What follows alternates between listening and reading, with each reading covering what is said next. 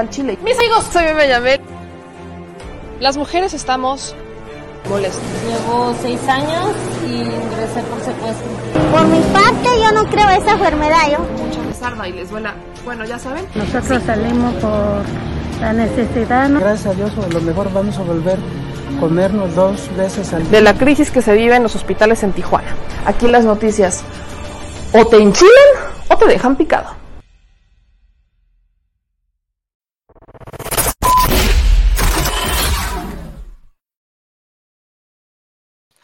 Muy buenas noches, amigas y amigos. Bienvenidos a este su programa en donde decimos las netas al Chile. Ya saben que por aquí ustedes van llegando, me van ayudando con sus comentarios para que los vayamos leyendo. ¿Cómo andan ustedes con eso de, la ceniza y el clima? Yo he andado con una, híjole, con una alergia que les puedo apostar que durante toda la transmisión en vivo voy a estornudar más de una vez. Así que de antemano me disculpo por la cantidad de interrupciones que se pudieran llegar a dar en este espacio, por lo que intentaremos hacer este de un programa eh, quizás un poco corto, esta vez sí, porque sí, lamentablemente, todavía voy.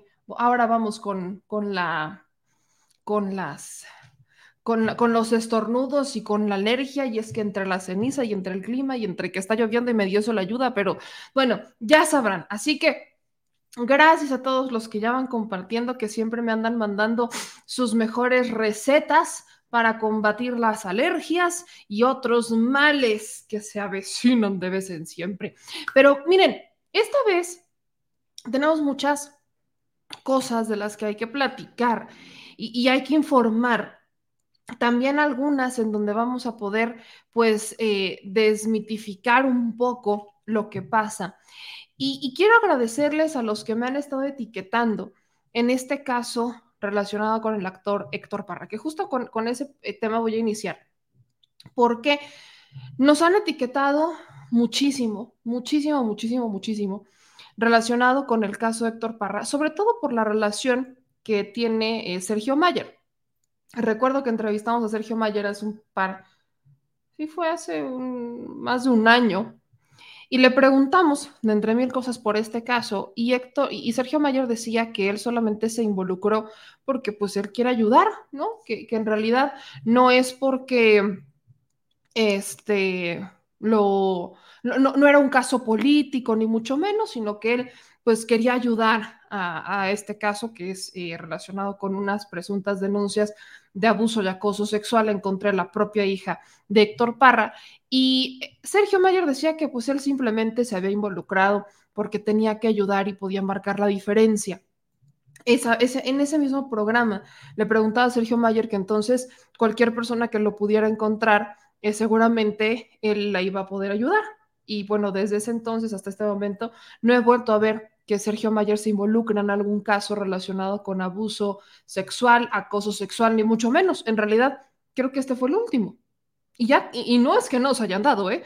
No es que desde que eh, ocurre el caso de Héctor Parra, hasta este momento no se hayan dado otro tipo de situaciones, otro tipo de denuncias relacionadas con acuso y abuso sexual. Entonces, cuando me lo dice Sergio Mayer, pues al final termino ironizando, ironizando enfrente de él, diciendo, no, pues qué buena suerte van a tener este, las personas, las mujeres que puedan toparse con alguien como Sergio Mayer en su vida para que las termine de ayudar, ¿no? Y él, pues sí, ojalá. Entonces, eh, aquí yo no quiero discutir el rol de Sergio Mayer, que creo que ya muchos tienen bastante claro el, el tema, cómo lo, lo intentó utilizar y pues no le funcionó, ¿no? Porque lo, lo intentaba usar como una bandera para política, pero ya está bastante olvidado en la política. Si es que se llega a involucrar de nuevo, pues lo hará desde esa perspectiva de empresario o, actor, o él dice activista, pero como político no hay manera. Pero este asunto ahora me lleva, y por eso justamente iniciaba de, estar, este, pues, como des, descartando un poco el rol de Sergio Mayer, que fue, y no solo cuestionado por eso, sino por la relación que tiene entre la fiscal, o sea, entre los que estaban investigando el asunto, eh, entre los que estaban dentro de la Procuración de Justicia, que alguna, una de ellas es pariente de Sergio Mayer, y entre muchos otros factores que por supuesto apuntan a él, que ya han estado más que claros. Pero el otro punto tiene que ver justo con censura. me han estado etiquetando muchísimo en una serie de comentarios relacionados con que hay censura y que eh, han intentado censurar a distintos periodistas y periodistas, o sea, a diferentes personas les han intentado censurar, incluyendo a la propia hija de Héctor Parra, por hablar sobre su papá. Aquí quiero rescatar algún, un, par de, de, denuncias que he visto relacionado con esto, porque el día de hoy ocurre algo que es interesante, ¿no? La semana pasada yo veía las cuentas de Daniela Parra, hija de, Héctor Parra, diciendo que pues ella esperaba, ya tenía esa esperanza de que saliera su papá, porque ya lo habían eh, exonerado de siete casos. O sea, acuérdense que Héctor Parra lo estaban denunciando por varios delitos, pero todos relacionados con acuso, un presunto acuso, acoso y abuso de su propia hija, una hija que tuvo con Ginny Hoffman. Entonces, de esos si no estoy mal, eran ocho, ocho este, delitos, lo absuelven de siete. Quedaba solamente uno pendiente. Entonces, estuvieron toda la semana, porque esto de que lo absuelven de siete, de siete delitos ocurre la semana pasada. Toda la semana Daniela estaba como con esta esperanza de que ya sacaran a su papá, etcétera, etcétera, etcétera. Y el día de hoy, jueves 25 de mayo, nos enteramos que entonces lo condenan a 10 años de cárcel, pero solo por un delito, y es el de corrupción de menores. Esto ya lo venía platicando eh, la licenciada Olivia Rubio, que ella estaba, pues estuvo muy involucrada dentro de esto y ya se había comentado, y esto es lo que aquí es donde empieza lo complicado o lo, yo no quiero decir curioso porque esto no debería de ser curioso, pero en donde se empieza a cuestionar todo el caso en sus últimas etapas porque el caso fue cuestionado desde el inicio. Cuestionan que desde la semana pasada, cuando, le, o sea, cuando ya no lo condenan por siete delitos, ya se hablaba de que lo iban a condenar solo por uno, corrupción de menores. ¿Cómo es posible que una semana antes de que se dicte este o sea, que ya se tenga esta condena, ya se sepa de qué lo van a condenar? Pues solamente porque hay un vínculo entre juez y parte, no hay más. Entonces, aquí se han empezado a dar una serie de cosas en donde evidentemente eh, la hija de Héctor Parra ha estado eh, denunciando fuertemente lo que ha estado pasando en torno a su papá, pero no es la única. Resulta que aquí, por ejemplo, hay muchas mujeres que están denunciando a Olivia Rubio, que es la abogada de Lexa Hoffman, por utilizar este caso para hacerse publicidad. Un caso es, por ejemplo, Marifer Centeno, y si ustedes ven las cuentas de Marifer Centeno, que de hecho ella dice, y aquí es donde empieza a complicarse todo, me acabo de enterar que la parte denunciante del juicio ha solicitado medidas de protección, es decir, que no se hable, que no se informe en contra de Gusto Adolfo Infante. La Constitución garantiza la libertad de expresión. Este es un tema muy serio y de interés noticioso. Gustavo y lo etiquetan. ¿Qué pasará? Y aquí empiezan a, este, a etiquetar, y aquí es donde nos empiezan a etiquetar a muchos de nosotros, diciendo que hay una serie de víctimas de la abogada Olivia Rubio y que ya se ha estado denunciando en otros canales de YouTube. Acá nos decían, y vean todos los comentarios, esta es una de las prácticas muy propias de la abogada Rubio para no permitir que las clientas de que las víctimas de clientes abusadores hablen cuando los medios dicen cosas que no les convienen. Aquí dicen, amenazaron a Mitch, que la demanda era lo de menos, que le podía pasar algo más. Así la justicia. Son varios youtubers y también la propia hija Héctor Parra está en la lista. Luego acá dicen, qué curioso que a solo periodistas y youtubers que defienden a Dani, ahí no veo los nombres de quienes se atreven a asegurar cosas que no saben. Eh, aquí prácticamente lo que se busca con estas quejas o lo que están denunciando es que ahora ya solamente se podrá hablar a favor de Alexa. Entonces, eh, yo voy a mandarle un mensaje a la hija de Héctor Parra. Hoy no lo quise hacer porque pues ella está en, esta, en esta lucha había el momento en el que publicó una última actualización donde pues van a levantarse en una marcha para exigir la liberación de, de Héctor Parra y donde van a seguir hasta las últimas consecuencias. Y no quise buscarla el día de hoy porque quiero a mí sí me gusta a veces dar espacios. A veces me cuestionan mucho y me dicen, es que es de interés noticioso y tú tienes que buscarlos en el momento en el que fue. No tiene mucho que se habló de esta condena a Héctor Parra, entonces la voy a buscar para darle seguimiento a esto. Pero no quería quedarme callado y decir, callada, perdón, y decir qué es lo que está pasando porque me han estado etiquetando muchísimo. Acá, prácticamente lo que pasa y el por qué empiezan a etiquetar a Gustavo Adolfo, y ahí es en donde muchas personas quizás que no han seguido el caso, que y aquí, fíjense, se fusiona espectáculos y noticias. Gustavo Adolfo Infante, que no es santo de mi devoción definitivamente, al inicio de todo el proceso estuvo como muy a favor de Héctor y Daniela, pero yo siempre cuestioné los motivos de Gustavo Adolfo Infante para estar del lado de Héctor y Daniela.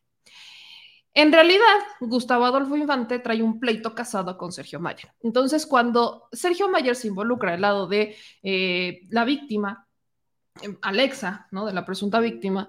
¿Qué es lo que pasa? Pues que indudablemente Gustavo Adolfo Infante decide que necesita, pues, este, y permíteme, Alexa, apágate, por favor. Gracias. Es que aquí también tengo una, ya saben, no lo ni siquiera puedo decir su nombre porque se va a aprender, entonces vamos a dejarla así.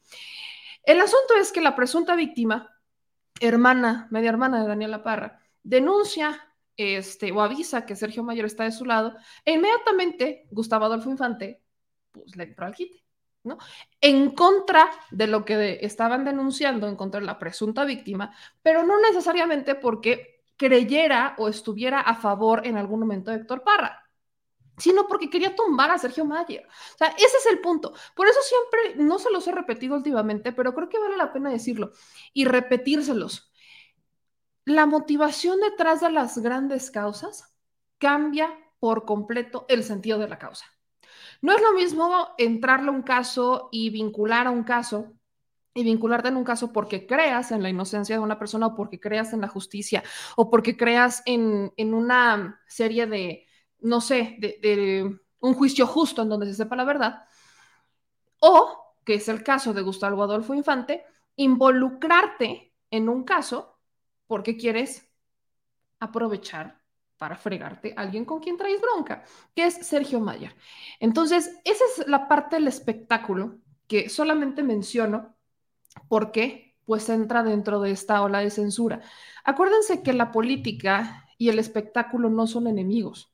Muchas personas consideran que sí, pero no lo son. En realidad, están extremadamente vinculados. En más de una ocasión hemos platicado aquí cómo Vaya, hemos tenido presidentes que se han casado con mujeres de la farándula, hemos tenido mujeres, hombres de la farándula que, han que se han involucrado en la política, o sea, no están peleados. Y también, aquí también, el, el tener un cierto poder mediático cuando estás del lado de la farándula también puede mover influencias.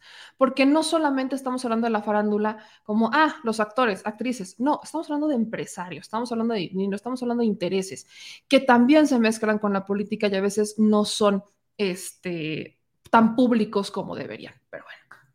Solo hacía esta parte énfasis, porque lo que quiero tocar particularmente en esto y lo que yo quiero que ustedes entiendan es que aquí hay una serie de denuncias en contra de la abogada de la presunta víctima y hay una serie de denuncias en contra de la censura, porque es esta misma abogada la que pues presenta una serie de recursos legales para evitar que se hable del caso prácticamente en contra de su clienta.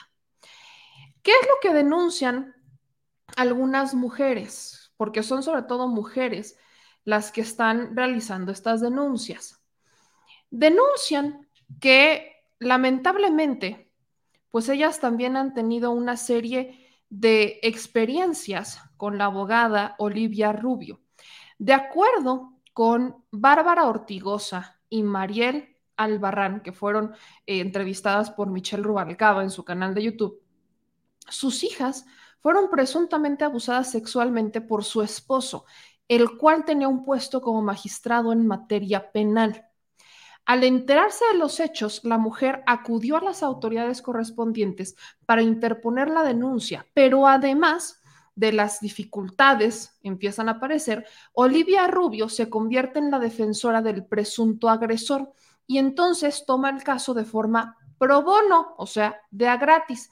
¿Cuál sería el beneficio de Olivia Rubio en este caso? Bueno, ella en ese punto, Olivia Rubio, para que entiendan la diferencia con el caso de Héctor Parra, es que Olivia Rubio se puso a defender al pederasta. O sea, ahí sí estaba, estaba, defendiendo a alguien que abusó de sus hijas, alguien que abusó de unas niñas. En la audiencia, pues obviamente eh, empiezan a cuestionar esto, todo esto sale. Y lo que logra Olivia Rubio es que el agresor de sus hijas salga en libertad. La forma que ellas denuncian, y quiero, citarlo, conozcan la forma de operar de los abogados que no tienen ética, son corruptos, porque los jueces que están resolviendo esto ahora mismo, estos casos en donde participó Mauricio Martínez y en el caso de Daniela, son jueces amigos del agresor de las hijas de una de las mujeres que estaba denunciando en este programa de redes sociales. Entonces, imagínense el nivel de corrupción cuando la abogada que hoy defiende a una presunta víctima anteriormente ya había defendido a un agresor, a, un agresor que, que, abusó de unas niñas, utilizando sus influencias dentro del Poder Judicial para poder sacar a esta persona libre, a un agresor. En este caso, la señora, la abogada, está del lado de la presunta víctima y brinca mucho que se cayeran siete delitos una semana antes y que solamente condenaran a Héctor Parra por corrupción de menores. ¿Qué significa corrupción de menores? ¿Cuál es este delito? Según el Código Penal Federal, la corrupción de menores significa o es un delito en donde la persona que comete esto realiza en un menor de edad o en personas privadas de, la voluntad cualquiera de las siguientes conductas. Las induce, incita, suministra, procura o propicia que utilicen sustancias psicoactivas, tóxicas o que contengan algún tipo de droga, algún tipo de estupefaciente o psicótico o psicotrópico, eh, que los emborrache o que formen parte de una banda criminal, que cometan algún tipo de delito o que este menor de edad pues sea una persona que termina este, haciendo lo que el adulto quiere y que sea considerado un delito. Entonces, si ustedes se dan cuenta, acá no están eh, diciendo que Héctor Parra abusó de su hija o que acosó a su hija, que eran las acusaciones iniciales. Por eso es también importante entender hasta dónde, hasta dónde desemboca todo esto. Héctor Parra, que eran las acusaciones originales, no fue condenado por abusar de su hija ni por acosar a su hija. Fue condenado por corrupción de menores. O sea que Héctor Parra de alguna manera obligó a que su hija se drogara, se embriagara, cometía algún tipo de delito, etc. Eso es por lo cual están este, condenando a Héctor Parra. Ese es el punto. Entonces, por eso era para mí importante decirles qué es lo que pasa, porque este es un caso en donde se empiezan a cuestionar desde las pruebas. Han estado saliendo una serie de audios en donde eh, la presunta víctima originalmente no quería decir nada en contra de su papá, no quería hacer nada y decía que estaba obligando, o sea, que su mamá la estaba obligando. Y se dan a conocer una serie de audios que son al final los que terminan tumbando los otros siete cargos que estaban sobre la mesa. Pero la única manera de lograr poner Héctor Parra en prisión fue acusándolo de corrupción de menores y la sentencia es de 10 años. Entonces lo condenan a 10 años de cárcel no por los delitos originales, sino porque algo obligó a su hija a hacer algo, a cometer algún delito según las autoridades y según lo que puede comprobar la abogada, que lo que se cuestiona del lado de Daniela Parra y de los abogados de Daniela Parra es que nunca eso estaba, ni siquiera, no hay pruebas, no se presentaron pruebas, o sea, no había ningún tipo de prueba al respecto. Y con las denuncias que hacen otras víctimas de esta abogada, lo que confirmarían o lo que buscan que se establezca es que Olivia Rubio utilizó las mismas influencias con las que logró sacar a un, este, pederasta, con la que logra sacar a un pederasta de la cárcel, que se utilicen esas mismas herramientas, pero ahora para meter a Héctor Parra a la cárcel por un delito como es el de corrupción de menores. Entonces, para que tengan un poco el panorama de lo que ha estado ocurriendo con este caso que fue muy mediático y en el que me etiquetaron muchísimo, porque aquí lo que ya se suma es la, el acto de censura. O sea, aquí ya hay un acto de censura en donde, pues lamentablemente, no hay una no hay una lógica. Este es un caso también de dominio público, lamentablemente, donde se está hablando de un tema noticioso, estamos hablando de delitos graves y ya es un caso sentenciado. Entonces, teóricamente ya se puede hablar del caso.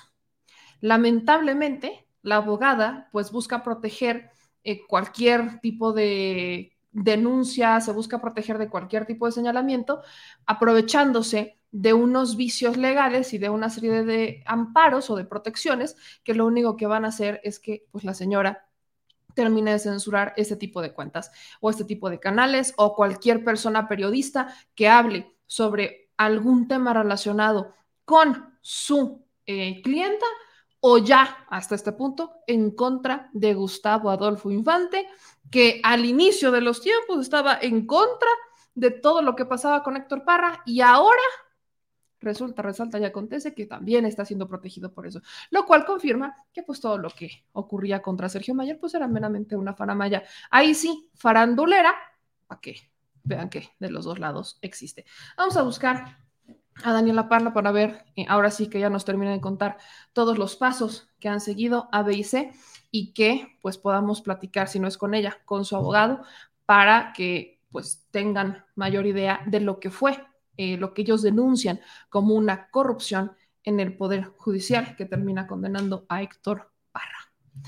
Siguiendo con estos temas, que aquí veo hay muchos comentarios de que, por supuesto, vayan, por ahí me decían, ¿y este tema por qué? Vean la cantidad de comentarios que hay al respecto, que me hacen muchísimo eh, sobre este tema. Algunas personas todavía no, no ven que, no importa que sea la farándula o no, son personas así como también son personas los que nunca han sido vistos por la ley, a los que les vamos a dar voz siempre. ¿Ok? Bueno. Sigamos con los temas, amigas y amigos, porque me voy a ir al, tema de la mañanera, mi gente linda. En la mañanera del día de hoy, le preguntan al presidente Andrés Manuel López Obrador, pues, ¿qué onda con eh, Mejía Verdeja? ¿No?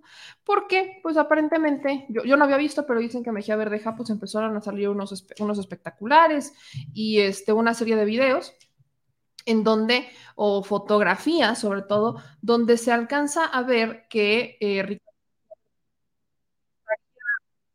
este, subiendo una foto con el presidente, como para hacer esta campaña. Entonces, el presidente, esta vez, cuando entrevistamos a Mejía Verdeja, pues nos decía que el presidente le había dado un llegue, cuando el presidente dijo que este, pues que se había ido sin despedirse. Pero esto no fue más que un ¿no? Más que un llegue. Porque aquí el presidente Andrés Manuel López Obrador, no, insisto, no solo le da un llegue a Mejía Verdeja, sino que de manera muy contundente está defendiendo al proyecto, está defendiendo sus métodos. Prácticamente lo que dice el presidente en esto es que las encuestas se respetan.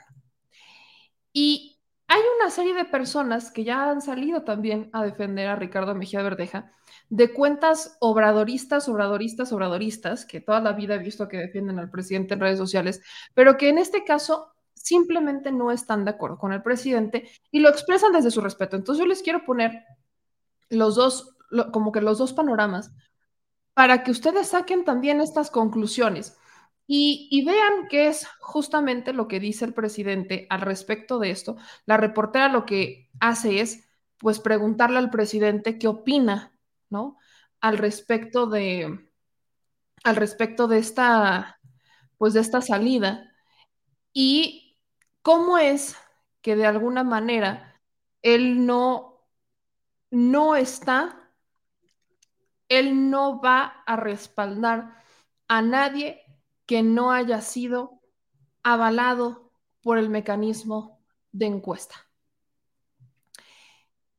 Esto, para que me entiendan, es uno de esos casos que para muchos resulta complicado a veces, pero yo quiero que ustedes escuchen lo que dice el presidente en la conferencia, por si no lo escucharon completo, porque sí, se, o sea, el presidente se aventó una larga exposición al respecto de esto y vean nada más hasta dónde llegó. Este no es un trancazo, este sí fue un santo madrazo.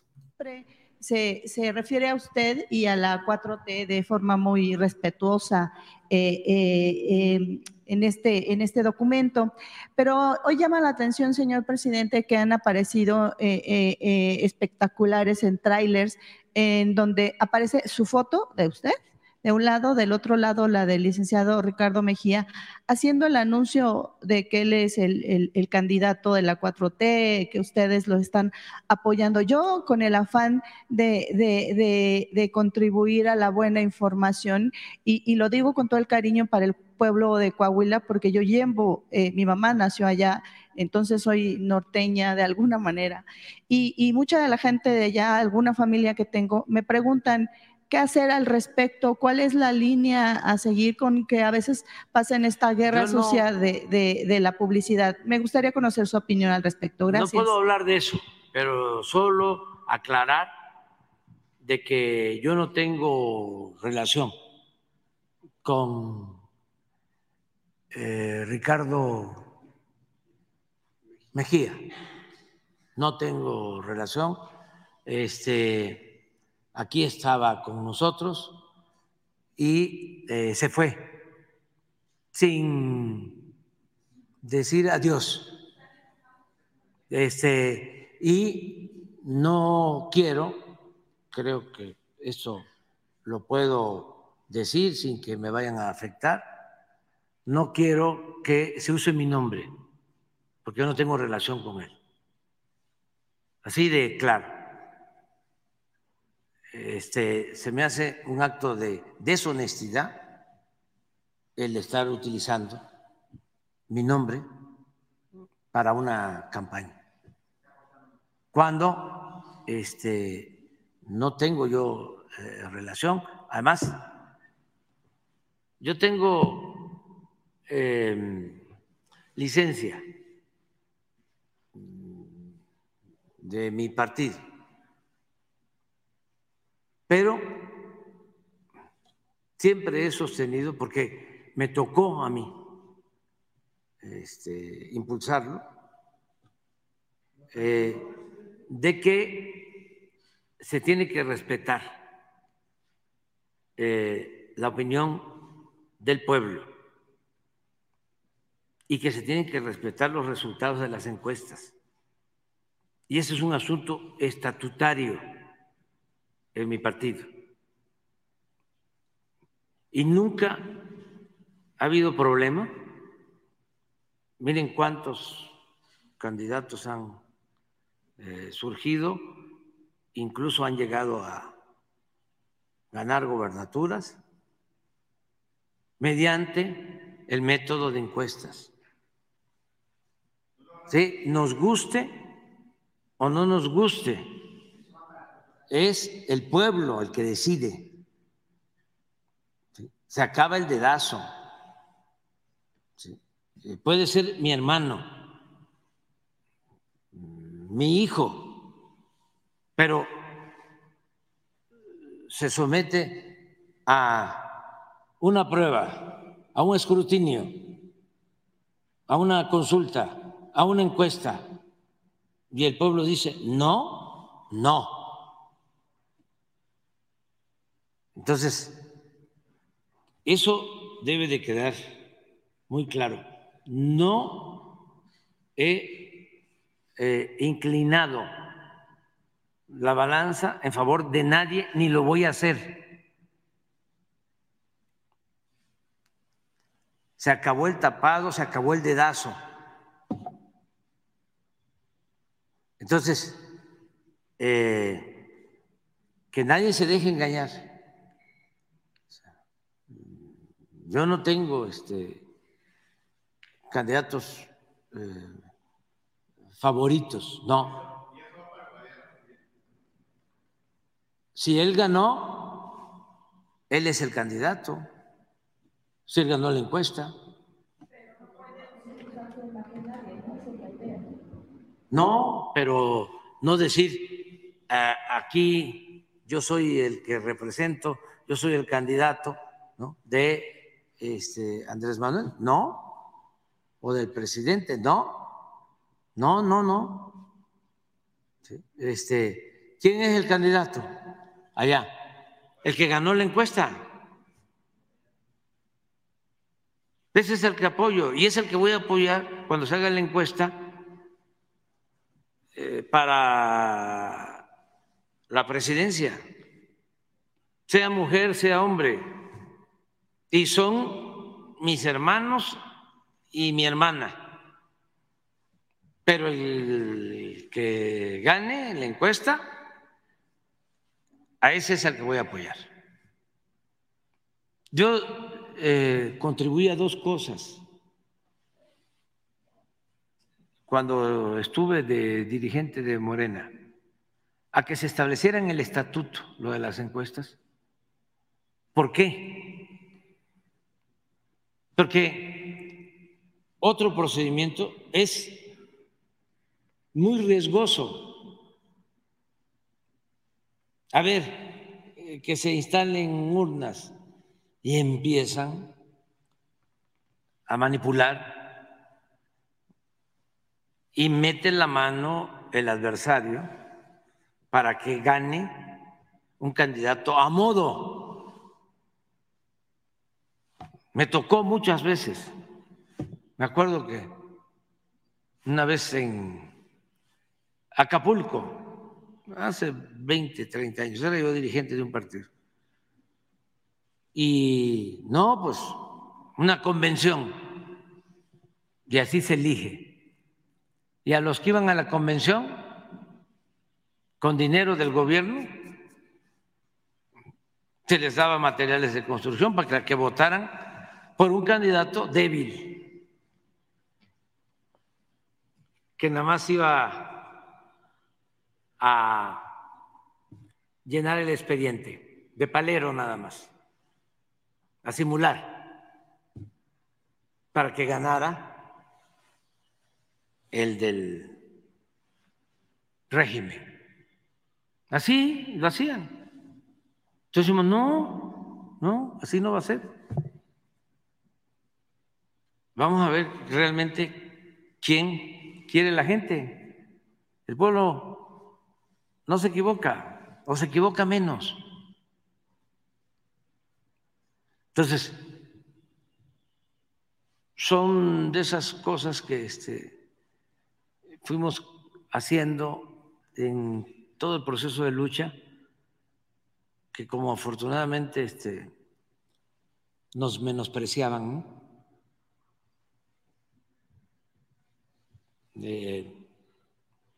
No nos impidieron que se eligiera así a los candidatos. Y es de los pocos partidos que tiene ese método de elección democrático que son las encuestas. No se dieron cuenta, porque imagínense, otro método es confrontación, es pleito, es ruptura.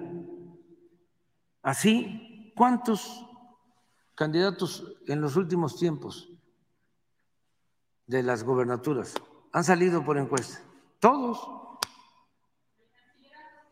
Este, espérate, ahora vamos allá. Entonces, eso ayuda mucho. Y lo segundo, que me siento muy orgulloso, las listas para los diputados plurinominales siempre eran los achichincles de los líderes. Hagan una revisión de los este, diputados y senadores. Hay quienes nunca han este, participado como eh, candidatos de mayoría, siempre en las listas. Ahí se acomodan. Siempre salen, pero pluri. Pues así era, ¿no? ¿Y quiénes quedaban? Supuestamente convenciones, ¿no? Reuniones de congreso, de consejo, y siempre los cercanos a los líderes. Bueno, metían hasta a sus esposas, sus hijos, sus familiares, y a lo seguro, porque el que va de candidato en un distrito de mayoría tiene que pedalearle para ganar con los votos. Acá les garantizaban el número uno de la lista, el número dos, se iban hasta de vacaciones y ya regresaban. Ya cuando pasaba la elección, directo al Congreso. Entonces eso cambió. ¿Qué hicimos? También se burlaban de nosotros. Qué bueno, ¿eh? porque no se dieron cuenta de lo que significaba. ¿Qué hicimos? Algo muy democrático. A ver, se eligen los distritos a los delegados. Y luego hay en un distrito 100 delegados. Rifa, le llaman los que hablan físico, insaculación.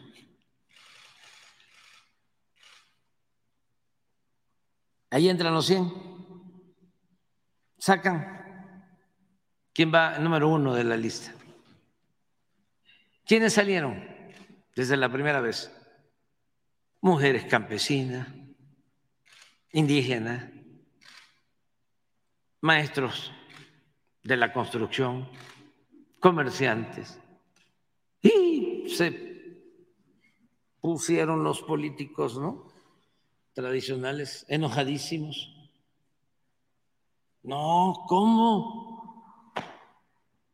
¿Van a ir ellos al Congreso? Este, se necesitan parlamentarios, gente preparada. No, lo que se necesita es tener vergüenza y no corromperse ¿Y saben qué pasó así? Esas mujeres campesinas, esos obreros, esos maestros, esos comerciantes, ninguno traicionó. Ninguno. Y actuaron con rectitud. ¿Cómo hasta ahora? Se fue dos cambios. Por eso yo hablo mucho de la suerte y de que este, me dieron por muerto, políticamente hablando, varias veces, y eso eh, en realidad me salvó la vida, porque cuando Calderón, que estaba la represión en alta, pues eran los tiempos de García Luna, andaba visitando los pueblos. Me reunía yo con 10, con 15, con 20 gentes, construyendo desde abajo. Y claro que me dieron por muerto, políticamente hablando. Le preguntaban a Calderón, ¿y dónde anda el que fue su competidor? Ahí anda, se reúne con tres o cuatro. Gracias a eso, no se ocuparon de mí, durante bastante tiempo. Este, entonces, las encuestas, eh, ese es el método estatutario. Entonces, pues ahí está lo que hizo el presidente al respecto de las encuestas. Yo quiero explicar esta parte porque el presidente está obligado a defender el mecanismo de encuestas. Recuerden que viene el 2024 y lo dije desde el principio, donde el presidente cuestione tantito del mecanismo de encuestas a estas alturas, ya valió, porque ya de por sí se están confrontando los de la asociación presidencial Entonces, imagínense, donde él lo cuestione, les va a dar herramientas. Ya tienes a un este, Ebrard pidiendo que sea un mecanismo mucho más grande y mucho más largo y demás. Luego tienes a un Monreal diciendo que quiere que el instituto sea el que haga el proceso. O sea, tienes ya de por sí personajes que están involucrados en la asociación presidencial que están cuestionando el método. Entonces, el presidente va a defender su método. Ahora, lo que tiene que ver con Mejía Verdeja Aquí muchas personas, he visto en sus comentarios, dicen que, y ahí tienen un poco de razón, lo voy a decir una cosa, el presidente es presidente. Cuando llega Andrés Manuel López Obrador, rompe de alguna manera con lo que venían haciendo todos los presidentes en el pasado, que era dictar línea al partido político en reuniones secretas. El presidente no necesita reuniones en privado para dictar línea. El presidente desde la mañanera ha sido como bastante claro en lo que dice y en lo que hace. Y al tener todo ese arrastre que tiene, pues todos los que se meten a Morena terminan diciendo o haciendo campaña con el presidente. Ahora, yo he criticado eso en más de una ocasión. Entonces, lo que hoy dice el presidente no debería ser exclusivamente para Mejía Verdeja, debería ser para todos, porque Morena, el partido, nace como un movimiento para romper con la vieja política, transformar el país y construir un nuevo Estado de derecho, con división de poderes, donde eh, las mayorías sean representadas y donde se empiece a equilibrar el balance entre el 1% que concentra la riqueza y el 99% que se friega y la genera. Entonces, lo que pasa con muchos en Morena, y es la crítica que se le ha dado y que nadie se puede callar ante esto, es que siguen con esa estrategia, en vez de formar cuadros, o sea, en vez de ponerse, reciben mil millones al año, para empezar, ¿eh? Presupuesto tienen. Que decidan destinar una parte de ese presupuesto y regresarla, está bien, pero aún así tienen millones. ¿Eso qué quiere decir? Que para estas alturas, ellos ya tendrían que estar a ver formando los cuadros de las elecciones del 2024. Es decir, una vez que gana el presidente, que ya tienes a tus diputados y que ya es 2020, pónganle. Todavía les damos un año de gracia. 2020. En 2020 tú ya estás formando los cuadros que van a competir en 2024. Los formas con cuatro años de anticipación. Eso no pasó. ¿Por qué no pasó? porque había problemas dentro de Morena, porque Jacob Polensky no se quería salir y en vez de que se destinara dinero para que Jacob Polensky pudiera, eh, o sea, que ella entregara los recursos, porque dentro de las propias reglas de Morena se supone que tienen que entregar la mitad, si no estoy mal, de su dinero para la creación de estos nuevos cuadros, en vez de que haga, en vez de que hicieran eso desde 2020, se enfrascaron en una serie de conflictos por ver quién se quedaba como presidente nacional de Morena. Tuvo que intervenir el INE o sea, hay que entender que Morena es un partido relativamente joven. La bronca es que las disputas internas por ver quién es más obradorista que los otros obradoristas, por seguir la línea del obradorismo dentro de Morena, se siguen llevando el estelar de la noche. Esa es la bronca. Entonces, ya sale Moren, sale, sale Jacob y luego entran Mario y, y Citlali y empieza ya el fisgón como a, arreglar lo que pasa dentro de Morena, pero la gente no, a veces no se entera. Entonces tienes gente que, por ejemplo, el caso de Nuevo León, Nuevo León ni siquiera saben en dónde están sus oficinas, a dónde ir, con quién ir, no tienen ni idea. Para esta, a estas alturas no es nada más, y es que esto es honestamente, no es nada más decir, aquí está una liga para que te metas y entonces escuches y aprendas y preguntes y te formes como ciudadano. Esa es una parte importante, pero no lo es todo. Tienes que salir a buscar a la gente y eso Morena lo hace muy bien. Por eso sorprende que no hayan, o sea, que salgan se entiende que lleven periódico Regeneración para apoyar al presidente, esto es evidentemente lógico, pero lo que no se entiende es que no estén convenciendo a la gente de sumarse al partido desde las calles y que entonces de ahí rescaten perfiles de jóvenes, de mujeres, de hombres que no han participado en la política o que quizás son activistas o vaya, incluso empresarios, supónganle porque hay empresarios de la 4T, que tienen ganas de hacer las cosas bien, que, tienen, que son perfiles frescos y que todavía no los hayan fortalecido, que no hayan solamente es, no solamente es ahora los formamos y ahora luego qué, si ellos van a ser tus cuadros, entonces los fortaleces, los, los, los enseñas a debatir, los sobre todo a debatir, que debería ser el estelar de, este, de, la trinchera de Morena, los enseñas a debatir, los enseñas a defender la causa, los enseñas, los, los, los promueves y ellos te fortalecen siendo personajes nuevos. Eso es, eso ha pasado muy poco en Morena. Entonces, ¿qué ocurre? Que tienes personas que llegan de otras administraciones o que están vinculados a otros políticos o que vienen de otros partidos y que se empiezan a apropiar del partido. Está el caso de Yucatán, por ejemplo, que han denunciado mil veces al eh, de los programas del bienestar no es cierto, al defensor o al que lleva como esta representación del gobierno federal, que lleva todos los programas en Yucatán, porque va por la vida este, haciendo su promoción para querer ser gobernador.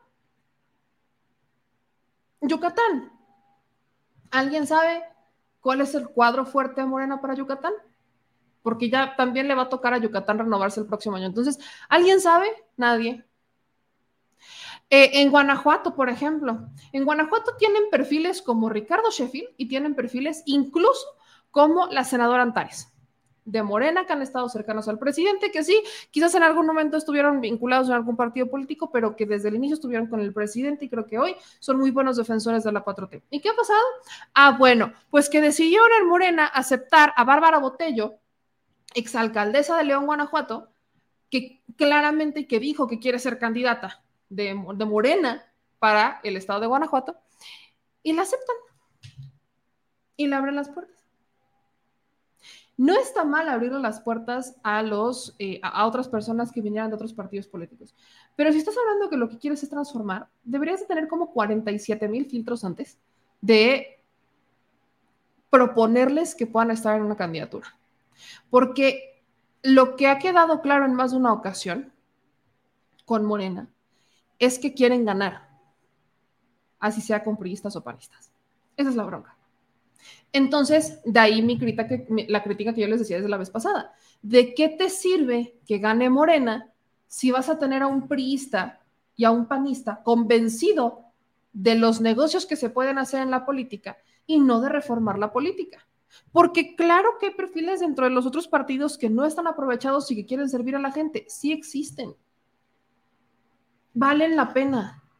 Pero ¿Se acuerdan? No sé si se acuerdan que en las elecciones pasadas Morena le da a un senador del PAN la candidatura a la alcaldía de, a la, alcaldía de Monterrey. A un senador, era senador del PAN. No había dejado, no, no, era senador del PAN. Y le dan a él la candidatura para gobernar Monterrey. El señor se sale a la mitad de la campaña, ya era campaña, y se regresa al Senado por el PAN.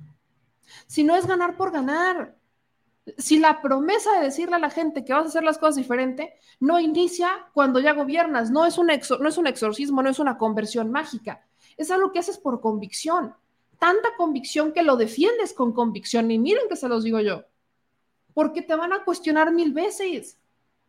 Y parece que se abren estos espacios para ver ganar por ganar. Entonces, la bronca ni siquiera es el mecanismo de encuesta. No es ni siquiera el mecanismo. La bronca es cómo los dejas entrar y qué filtros les pones antes de decidir que los vas a encuestar. Esa es la bronca. Yo estoy de acuerdo en el mecanismo de encuesta. Es maravillosa. Qué bueno cuando sobre todo tienes tres o cuatro encuestas diferentes para que te den un panorama mucho más claro y aparte tienes una interna. Sí, la bronca es a quién dejas que llegue la encuesta. Esa es la bronca. Y eso depende enteramente del partido. Nada más y nada menos. Porque es el partido quien decide abrir las puertas o no. Porque, por ejemplo, usemos el caso de Guanajuato. Si Botello quiere ser, quiere entrar a Morena, fue alcaldesa, fue diputada, ha tenido varios cargos en el PRI de Guanajuato. Si ella quiere ser, quiere entrar a Morena, quiere tener algún tipo de carrera en Morena, ah, claro que sí, pero fíjate que no puede ser candidata a gobernadora ahorita. Ahí le van a calar si realmente quiere o no quiere. Ganan más que lo que creen que pierden simplemente diciéndole eso al que sea que quiera entrar al partido. Porque lo saben, En el momento en el que el presidente gana y con la cantidad de votos que gana, se convirtió en la minita de oro de muchos partidos, porque, de muchos políticos, porque quieren entrar ahí nada más para seguir haciendo lo que han hecho toda su vida. Moverse de partido en partido para ver en dónde hacen candidatura. Y pasan siendo candidatos de uno, a ser candidatos de otro, a ser candidatos de otro. Y el asunto es que con Morena tienen quizás la esperanza de que como van con el eslogan y el Morena directamente relacionado al presidente López Obrador, entonces digamos que tienen más probabilidades que ir solos o que ir con sus partidos. Ese es el plus. Que hay mucha gente que solamente porque los ve con el logo de Morena, cree que son por los que hay que votar porque creen que el presidente dijo que sí. Cuando el presidente lo único que está defendiendo y lo va a defender enteramente es el mecanismo de encuesta. Y lo que va a defender es quien no respeta la encuesta, entonces no respeta lo que llega a la gente. Ese es el punto. Ahora, insisto, el presidente no está en el partido. El presidente tiene que gobernar un París y ha sido complicadísimo.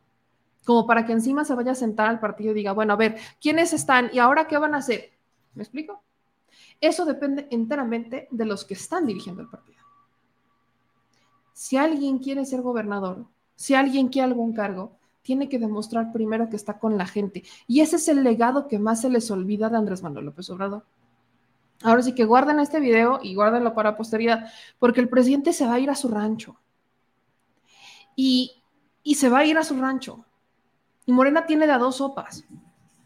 O tener a sus mejores hombres y mujeres encabezando el proyecto de transformación del país.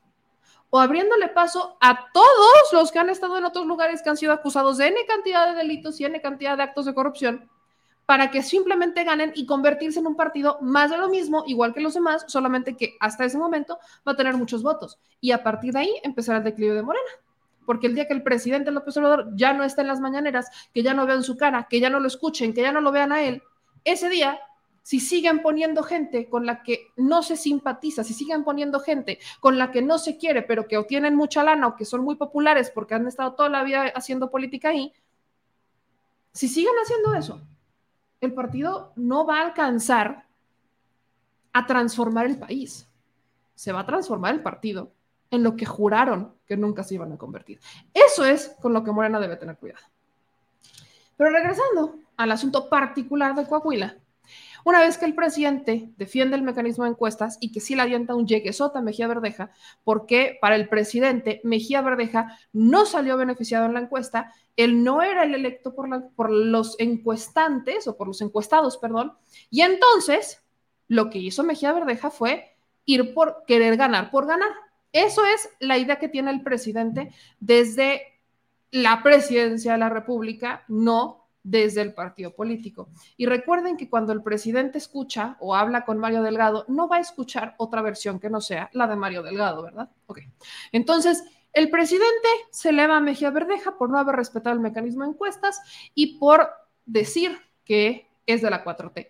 Así que escuchen lo que le contesta Mejía Verdeja una vez que termina la mañanera. Amigas y amigos, muy buenas tardes. Les saludo desde Ciudad Acuña, Coahuila. Andamos en actividades de nuestra campaña, ya en los cierres de campaña, en Acuña, en Piedras Negras, en la Carbonífera el día de mañana, en la región centro el sábado, el domingo en Saltillo y la región sur, y el cierre el próximo día 31 en Torreón. Me ha preguntado mucha gente mi opinión sobre las declaraciones de hoy del presidente Andrés Manuel López Obrador en la conferencia mañanera en la que hizo alusión a mi persona. Yo quiero reiterar mi, mi respeto, gratitud y reconocimiento al presidente de la República. Él es el presidente de todos los mexicanos, la cabeza de las instituciones nacionales y siempre habrá mi respeto y mi más alta consideración. Solamente quiero aclarar que en mi propaganda de campaña, en mis espectaculares, en mis volantes, eh, no he utilizado el nombre de él ni la imagen de él. Seguramente en otro momento hubo fotografías donde aparecemos juntos que andan circulando, pero en la campaña electoral no he usado su nombre. Yo estoy defendiendo a Coahuila, yo estoy defendiendo causas de los coahuilenses y desde luego que no meteré, como no debe meterlo nadie, al líder de las instituciones nacionales, al presidente de la República, en un tema electoral. Eso no solamente eh, impacta en la equidad en la contienda, sino también en la propia constitución y las leyes electorales. Mi lucha es contra el moreirato corrupto. Mis propuestas son meter a la cárcel a los gobernadores que saquearon a Coahuila como Humberto y Rubén Moreira, como el propio Miguel Riquelme, o también los actos eh, de corrupción de Manuel Jiménez, el hoy candidato del PRIAN. Estos son los temas en los que yo estoy metido, que son los temas que le duelen a Coahuila, a nuestro estado. Y yo reivindico el legado de coahuilenses que han hecho historia, como Miguel Ramos Arispe, el padre del federalismo, como Ignacio Zaragoza, el defensor del país en la batalla de Puebla, como Francisco y Madero, el apóstol de la democracia, y como el primer jefe del ejército constitucionalista, Venustiano Carranza.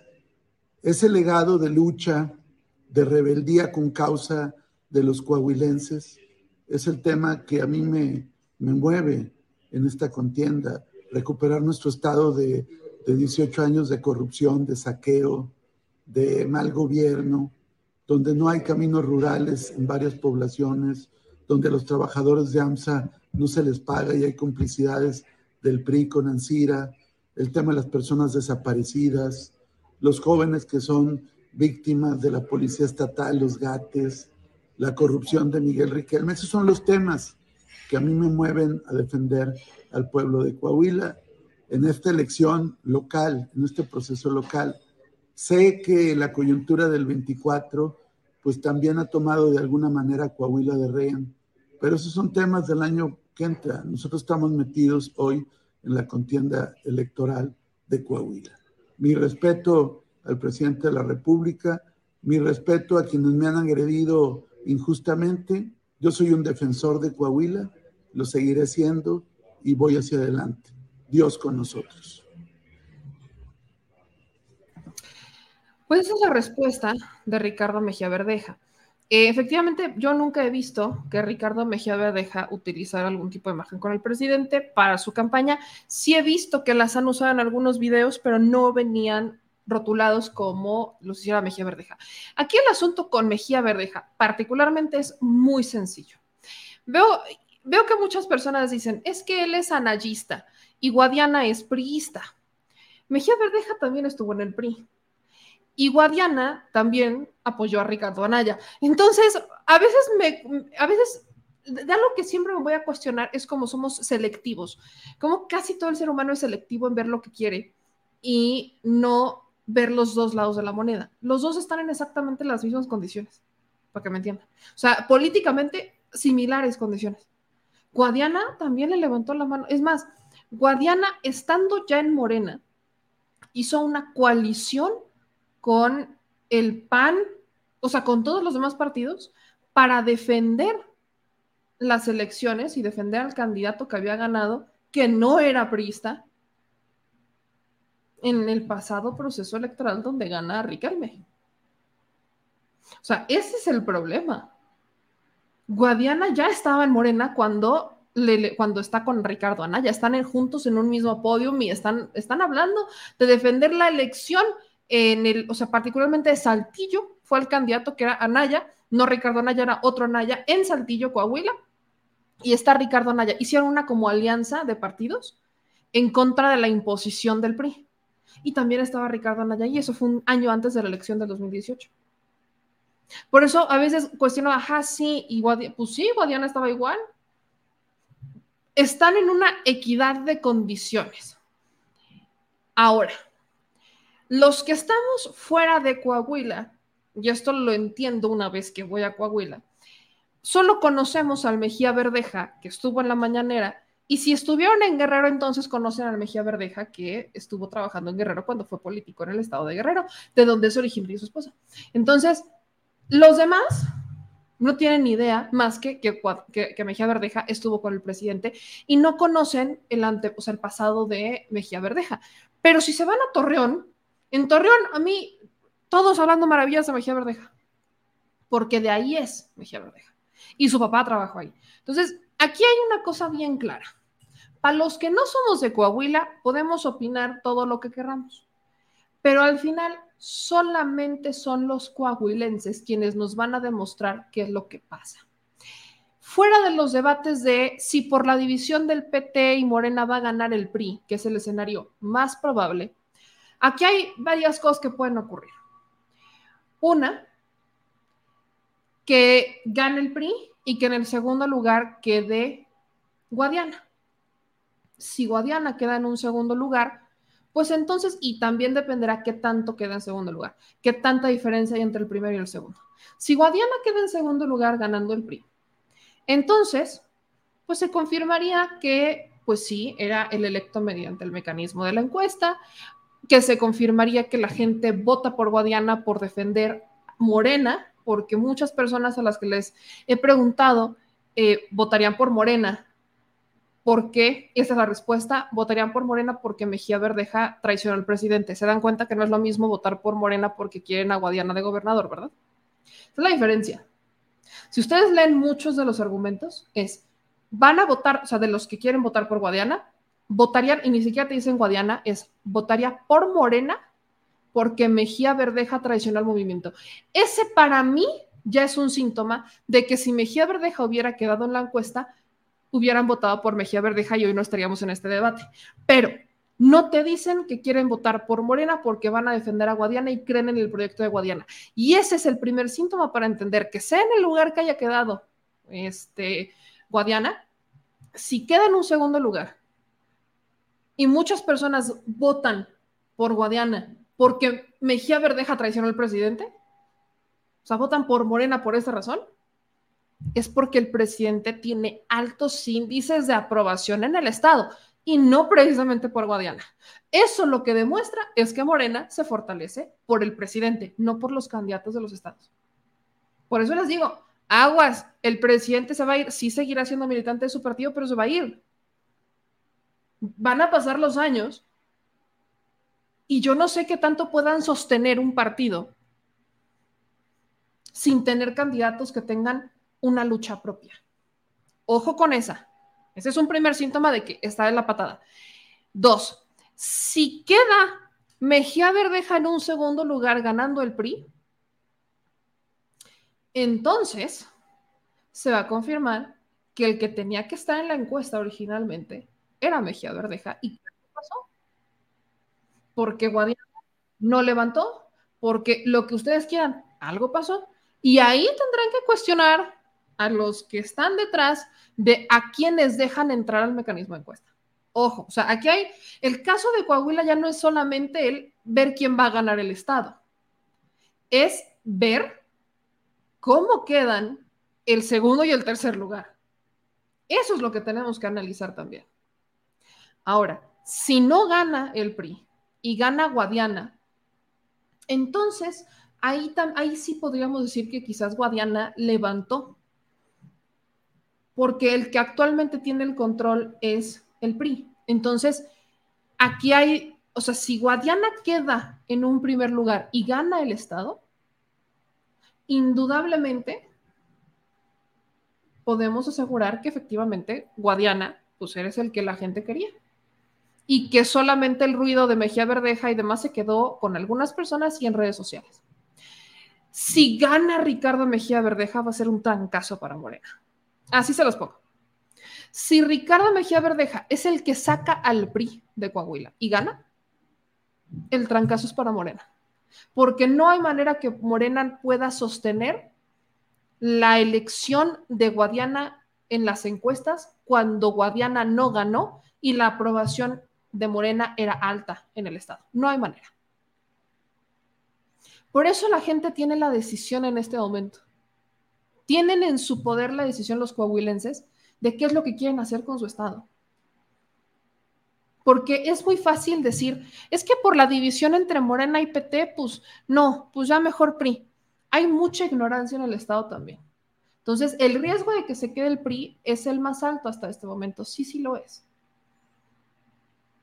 Que sí hay una responsabilidad entre Morena y el PT. Sí, sí la hay, claro. Porque de haber ido juntos, hubieran llevado un poquito más de ventaja. El candidato hace la otra parte. De qué tanta ventaja se le puede llevar al PRI. Pero eso no pasó. Entonces, el caso de Coahuila se tiene que analizar con distintas perspectivas. Y lo que sea que pase en Coahuila va a ser muy importante para definir el futuro del partido y el futuro de Morena con este mismo mecanismo de encuestas. Depende del lugar en el que queden Guadiana y Mejía Verdeja, la manera en la que se puede interpretar lo que pasó en Coahuila.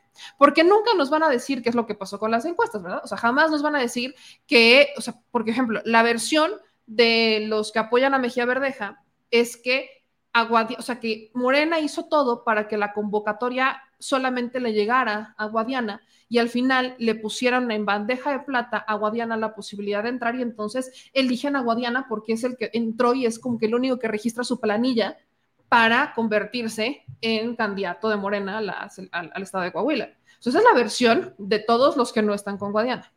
Los que están con Guadiana, la de propia dirigencia de Morena, ellos dicen que a todos se les trató de la misma manera y que simplemente la gente eligió a Guadiana. Entonces, por eso el lugar en el que queden en el estado de Coahuila es el que va a terminar de decir qué es lo que realmente pasó. Para los que estamos fuera, para los que no entendimos, para los que no estamos en el estado, los que deciden son ustedes. Aquí es el pueblo. Ustedes saben quién es quién. Es como cuando me preguntan en Puebla quién es quién. Yo tengo mi panorama bien completito. Ya luego platicaremos de ello. Pero, por ejemplo, justo cuando fue la elección de gobernador en Puebla, yo no voté por mi gobernador. Yo me abstuve de, votar por gobernador porque no sabía por quién votar. Y muchos dicen es que con eso le regalaste la elección al PRI. Pues yo no sé si se la regalé o no. Lo que yo sé es que al menos les quité una, este, una papeleta para que la pudieran manipular después. Eso es lo que yo sé. Que les quité un voto. A todos les quité un voto. Eso es lo que yo sé. Porque yo no estaba convencida de nadie para gobernar Puebla cuando fueron las elecciones. Yo, yo nunca estuve convencida de Barbosa. Jamás. ¿Qué es lo que hice? Votar porque todos los diputados fueran de Morena. ¿Por qué? Porque la única manera de controlar a un gobernador es cuando tienes a todos los diputados. ¿Qué pasó en el Estado? Pues que sí, fueron de mayoría morena, pero que casualmente también eran amigos de priistas y priistas y pues al final hacían lo que el gobernador quería. Entonces, pero vaya, esa fue mi manera de razonar, esa fue mi decisión. Y se las puedo compartir porque lo he compartido muchas veces. Esa fue mi decisión en el Estado de Puebla. Y lo hice pensando exactamente en eso. No voy a regalarle mi voto a nadie para que lo usen de manera ilícita. Nadie me convence, a nadie se lo regalo, porque acuérdense que dar un voto no es nada más poner a alguien en el poder, es darle dinero al partido político. Entonces yo dije, yo no le quiero dar dinero a nadie, entonces mejor yo, vámonos. Y mejor voté por los diputados, que eso también les da dinero, pero vaya, al menos no al gobernador. En Coahuila la decisión es suya. Ya después, conforme a los resultados, entonces analizaremos qué es lo que pasó en el estado que cuáles son los escenarios probables dependiendo de cuál haya sido el voto popular y entonces lo entenderemos. Vaya, esto es lo más claro que uno puede ser. Ustedes tienen el voto, ustedes tienen el poder de votar. Por la razón que sean, ustedes pueden votarlo. Listo. Aquí dice ABX, el voto nulo favorece al partido dominante el voto nulo favorece al partido dominante, eso lo dicen los expertos. Yo aquí siempre tiene que verlo desde la perspectiva ciudadana. Sí, favorece al partido dominante, muchas veces pues dicen como les estás, o sea, no está sumándole votos a los que no dominan. O sea, la manera en la que se entiende eso es, si tú no votas, o sea, si tú estás votando nulo o votas nulo, como no estás votando a favor de los que no son el partido dominante, pues favorece al partido dominante. Si lo quieren ver así, ok. Yo lo veo desde la perspectiva de yo no voy a regalarle mi voto a nadie, ni al menos peor. Prefiero que me queden así como nulo, tan tan, y listo. Eso es lo que yo prefiero. Aquí dice, que a mí me encantan sus comentarios. ¿Qué tranza, Meme Yamel? Ya, es, ya van cinco años, ya estás en el muro y no bajas ni un gramo. La 4T te asentó bien. Ay, don Humberto, oiga, usted hablando de que no bajo ni un gramo, ¿usted sabe? ¿A poco vive conmigo, don Humberto? Pero, oiga, ¿por qué no mejor se ve en un espejo? Porque yo lo veo bien cachetón, mano. No, ¿a usted no le asentó bien la 4T? ¿O le sobró pan? No sé, son preguntas que luego, luego tengo para quienes vienen aquí a chingar. Luego dice Sergio, en serio, a mí me parece que alguien te pagó para que defiendas a Mejía Verdeja, algo que ni Serrano, ni Álvaro Delgado, ni Alejandro Páez Varela, solo tú. Qué pena y qué pérdida de tiempo. No, Sergio, lo que yo hice, que no hizo Vicente, no hizo Álvaro y no hizo Alejandro, con todo respeto, es ir a Coahuila. Es la diferencia. Nada más. Eso es lo diferente, que yo sí fui a Coahuila. Yo le pregunté a la gente. Yo recorrí algunos municipios del estado. Y yo no estoy hablando de que voten por uno o por otro, ¿eh? Nada más que a veces cuando no les dicen, y eso siempre pasa, lo que quieren oír, se enojan. Entonces, si no saben escuchar, regresense y escuchen. Aquí, no, aquí nadie va a ser matraquero, ¿eh? Aquí hay que decir las cosas. Y yo estoy de acuerdo con el presidente. El pueblo manda. Punto. El pueblo manda. Eso es lo que pasa. Ahí están lo que dijo la gente, ahí está lo que yo le pregunto a la gente, ahí está lo que dice la gente. Y ya nos veremos en las elecciones. Ya es unos cuantos días, ahí nos veremos en las elecciones. Y entonces entenderemos qué es lo que pasó en Coahuila, porque es muy fácil responsabilizar al PT o al verde porque va a ganar el PRI. Es muy sencillo. Eso es muy fácil. Es súper sencillo hacer eso. Pero si realmente tienen un candidato que va a arrastrar en un estado de Coahuila, pueden ir solos. Ya lo han hecho en otros estados y han ganado. Ya lo han hecho. Nada más, échense este escenario. Imagínense, imagínense nada más que en el 2024, por azares del destino, salga encuestado que ganó Monreal. ¿Qué van a hacer? ¿Qué van a hacer? Esa es la pregunta que yo tengo. ¿Qué van a hacer? Decídanlo ustedes. El pueblo manda. Y no solo en una encuesta se define una elección, se definen las urnas. Ustedes, los coahuilenses, porque insisto, desde afuera podemos opinar mil cosas. Los coahuilenses deciden. Y son los coahuilenses los que nos van a decir qué quieren. Si quieren que se quede el PRI, entenderemos qué es lo que pasó con el PRI. Si nos dicen que quiere que se quede Morena, entonces entenderemos y analizaremos por qué queremos que se quede Morena. Si queda Mejía Verdeja, entonces analizaremos y entenderemos qué es lo que... Pero es en las encuestas, no es en la Ciudad de México, no es en Puebla donde vamos a decidir el futuro de Coahuila, no, no es en ningún lado, es en Coahuila. Ahí es. Entonces, ustedes decidan qué es lo que va a pasar. Ustedes son los que tienen el poder. No lo tengo yo, no lo tiene ningún, no lo tiene ningún periodista. No, no lo tiene ninguno. Lo tienen ustedes. Entonces, lo único que yo estoy diciendo es lo que dice la gente de Coahuila. Es lo único que estoy diciendo. Eso es lo que estoy diciendo. Lo que yo estoy diciendo es que ponen a, una, y los entrevistan los dos, y ahí están las entrevistas. Lo que dicen, y ni siquiera estoy hablando de las propuestas, ¿eh? Lo que yo estoy diciendo en el caso es que atacan a Mejía Verdeja diciendo que él es eh, anayista, porque le levantó la, la, mano a Ricardo Anaya. Sí, sí lo hizo. Pero en una foto también está Guadiana con Ricardo Anaya. Eso es lo único que estoy diciendo.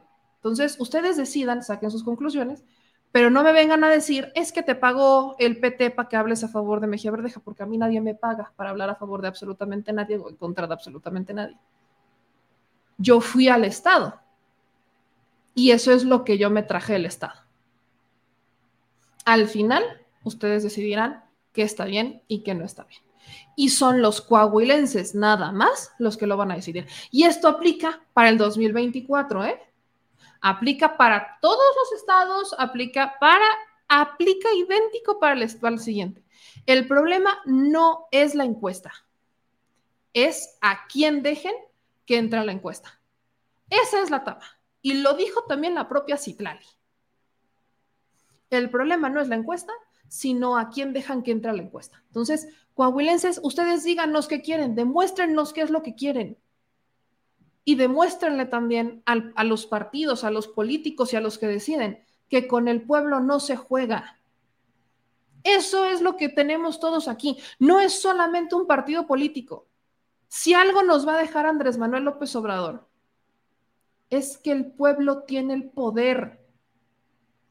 No sé cuántas veces se los voy a repetir, se lo seguiré haciendo muchas veces. Si el legado, el mayor legado de Andrés Manuel es el pueblo decide. Así que decidan, agarren ese poder y decidan. Es lo único que necesitas. Luego acá, me encanta, hoy sí, hoy ando con ganas de leer sus comentarios, fíjense, hoy ando con ganas de responder. Otra que se le nota que no sabe política, eso pasa cuando estudias en el TEC. Gordon Shumway, sí estudio en el TEC y trabajé cinco años en partidos políticos. Sé más de política que tú. Y lo que yo quiero hacer es cambiar la forma en la que funciona la política. Para eso está. No me voy a quedar con cómo funciona la política y me voy a quedar cruzada de brazos diciendo, es que así son las cosas, así se mueve este mundo, porque eso ya está bastante rancio. Así que si Gordon, pues, que seguramente es un bot, no entiende lo que se quiere hacer con la política, que muchos tampoco lo entienden, y van por la vida diciendo, es que así son las cosas, váyanse a su rancho, entiéndanlo como lo quieran entender. Hoy ando, fíjense así, este, regia, llamémosle. Ando así, ando de esa manera. Así que hoy, que ya tenía muchos, mucho tiempo que no lo hacía, aguántense, que si les cacho una y no se aguantan la respuesta, el que se pone, se aguanta. Ya, si ya saben cómo soy, se aguantan, hijos míos, porque por ahí me dicen, no te enganches, es que me divierto. Esta es la oportunidad perfecta para debatir, aunque sea con personas que son cobardes y que no dan la cara y que no ponen sus nombres reales, y empezar a equilibrar las cosas, ¿me explico? Porque a veces si solamente estamos como en la dinámica de, de decir y de hablar y de hablar y de hablar y de hablar, y no tenemos esta retroalimentación de a veces de personas con las que simplemente no, no, tenemos eh, ningún tipo de ideología similar, pues también se pierde la oportunidad de quitar máscaras, se pierde la, la oportunidad de de, dar cachetadas con guante blanco, se pierde la oportunidad de sacudir a una que otra persona que cree que las cosas deben de seguir igual solamente porque toda la vida han seguido igual. Entonces, nada más. Y me encanta porque ahora les voy a aplicar y la queso. Esa, esa frase no la había dicho, así que y la queso. Estamos como en plática, estamos como en pláticas. Fíjense, estamos como en pláticas. Al final, miren, todos los que quieren que le demos, me voy a ir con otras notas, pero todos los que quieren, los voy a ir resaltando y al final del programa quédense porque ando filosa, ando regia, ando filosa y ando con ganas de, de darles bonito. Así que si quieren, a darle, que yo hoy ando desatada. Dense, que hoy sí les contesto a todos los que andan con sus comentarios que vienen aquí a fregar, porque ¿cómo les explico? Que en vez de molestarme, solamente me sacan esas ganas de debatir. Y fíjense que me gusta, me encanta. Entonces, me encanta empezar ahí a darles así de, hoy ando de contestona. Es liberador, fíjense. Es liberador, uno se siente como que saca el fuá y después puede dormir muy bien y ya, es otro día. Y listo. Así que hoy, hoy soy doctora y voy a dar medicinas, apúntense, porque aquí yo feliz de la vida este, de contestarles. Pero vámonos, aquí ya veo a mis fans que dicen, sí, dale, dale, a darle. Es terapéutico, ¿verdad? Hoy vamos a sacar el FUA. Así que hoy yo invito a todas y a todos que saquemos el FUA. Digan lo que quieran, o sea, échense. Vamos a sacar el FUA. Vamos a quitarnos eso de políticamente correcto y vamos a darle con los comentarios, saquen lo que tengan que decir, que para eso es la libertad de expresión. Vamos a pensar, a que nos gira la ardilla a todas y todos. Y bueno, vamos a seguir con esto. Después del debate de, Mejía Verdeja y Guadiana y lo que dijo el presidente, vamos ahora a hablar de alguien con quien muy probablemente todos los que estamos de este lado, este, pues vamos a estar de acuerdo, ¿no? Aquí me dice Luis Cruz que le conteste. Pues miren, les voy a decir una cosa. Eh, no puedo ver todos los comentarios. Ahorita sí alcancé a cachar unos porque andaba pendiente del chat, pero ya me voy a poner a leer y a hablar y a informarles de nuevas cosas. Entonces les voy a pedir una cosa. Si no los alcanzo a ver y quieren que les conteste, pídanle a los moderadores que copien su mensaje o mándenos un super chat porque solamente así se resaltan, aunque sea de un centavo, así se resalta el mensaje. Entonces, ayúdenos porque si no, pues no tengo vista biónica, ¿verdad? Entonces, y tampoco puedo andar visca entre que me concentro en decir una cosa y leer todos los mensajes, es un poquito complicado. Entonces, ayúdenme, ténganme paciencia y voy a ir resaltando los mensajes que voy a ir encontrando y si no, ayúdenme a resaltarlos para que por favor, pues, este, pueda yo ayudar a, verlos, si no, pues, ¿cómo les explico? Dice, hay muchas moscas, eh, fans del PRIAN pobres.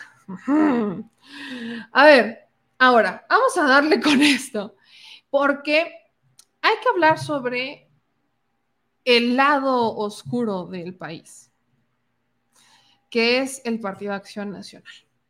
Como todos sabemos, el Partido de Acción Nacional ya decidió, recuerden que rumbo a la asociación presidencial del 2024, el PAN es el que va a terminar postulando al candidato o candidata. Y el mecanismo de ellos es, que creen?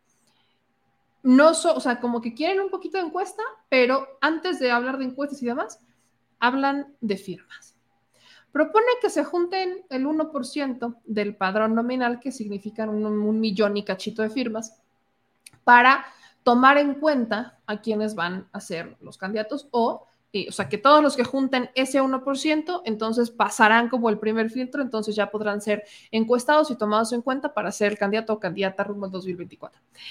Y aquí, eh, ahí es cuando el presidente también en la mañana dice, pues ya me andan copiando, ¿no?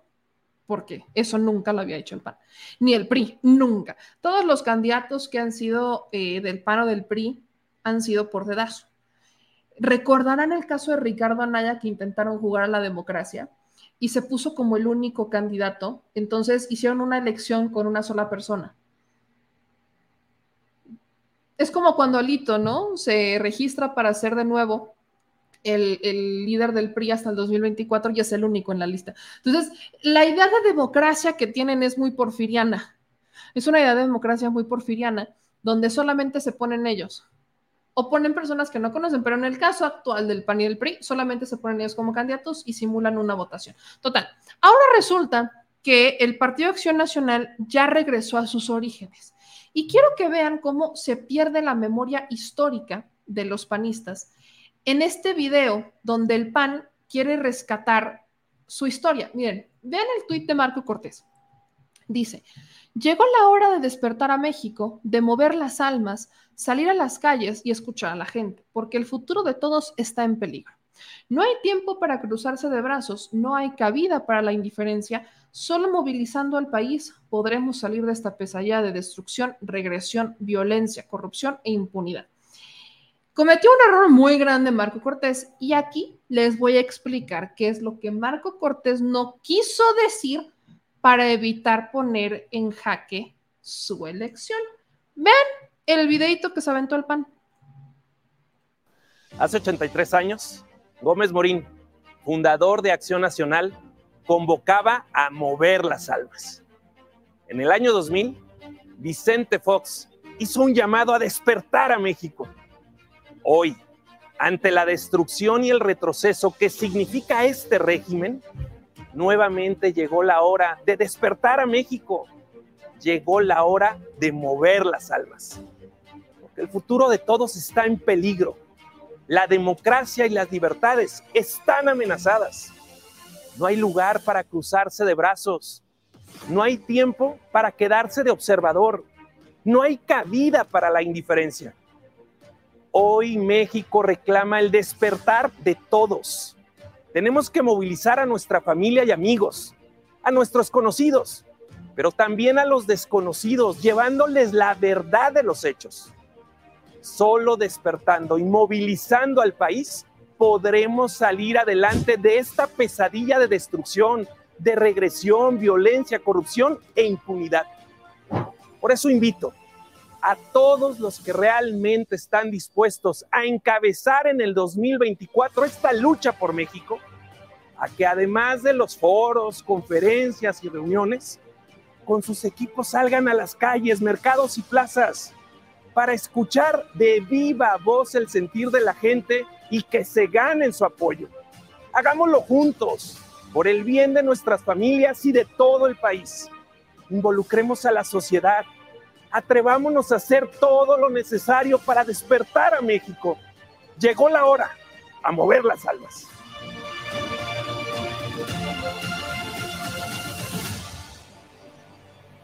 Jesucristo Redentor. Bueno, dice Marco Cortés, eh, muy animado, que llegó el momento de mover las almas. ¿Qué es lo que no dice? Curiosamente, rescata el origen del pan. Algo que no se habían atrevido a hacer por lo siguiente. ¿Cómo nació el pan? ¿Se acuerdan? Sí, fue en 1938, 39, fue en el 39. Pero ¿qué pasa particularmente un año antes de la creación del pan? la expropiación petrolera. Lo que Marco Cortés intenta con este video súper motivacional donde se le desgarra la voz de lo emocionado que está, es inspirar a la gente con la idea de que si alguna vez lograron movilizarse para crear un partido político que después, y me encanta porque se atreve a poner a Fox, logró gobernar en el 2000 con Fox y luego en el 2006 con el espurio de Calderón, podrán derrotar a Morena en el 2024. Pero lo que no entiende es justo lo que hablábamos hace rato. El mayor legado de Andrés Manuel López Obrador es, va a ser, y toda la vida, el que la gente despierte. El que personas como yo, que estudiamos en el TEC, este, o que estudia, es más, échense esta. Yo estudié la universidad en la escuela bancaria y comercial, esta nunca la había dicho, creo, en la bancaria y comercial. Los que saben, los que no saben, la bancaria y comercial también está estrechamente relacionada a Gómez Morín. Es una escuela de negocios. Échense esa. Si el legado del presidente es abrirle los ojos a personas como yo, que veníamos intentando encontrarle sentido a la vida, pero que veníamos con una carga ideológica que nos orillaba a creer que lo que hacía el PAN o pues, era normal, o que pensábamos que pues que así es la política. Si logró eso, ¿qué le hace creer al Partido Acción Nacional, en particular a Marco Cortés?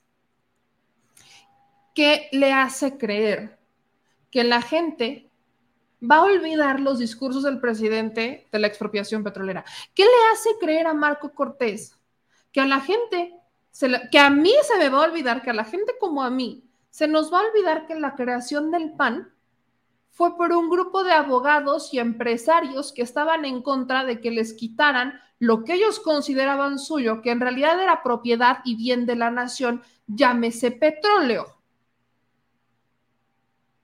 ¿Qué les hace creer que se va a confiar en ellos?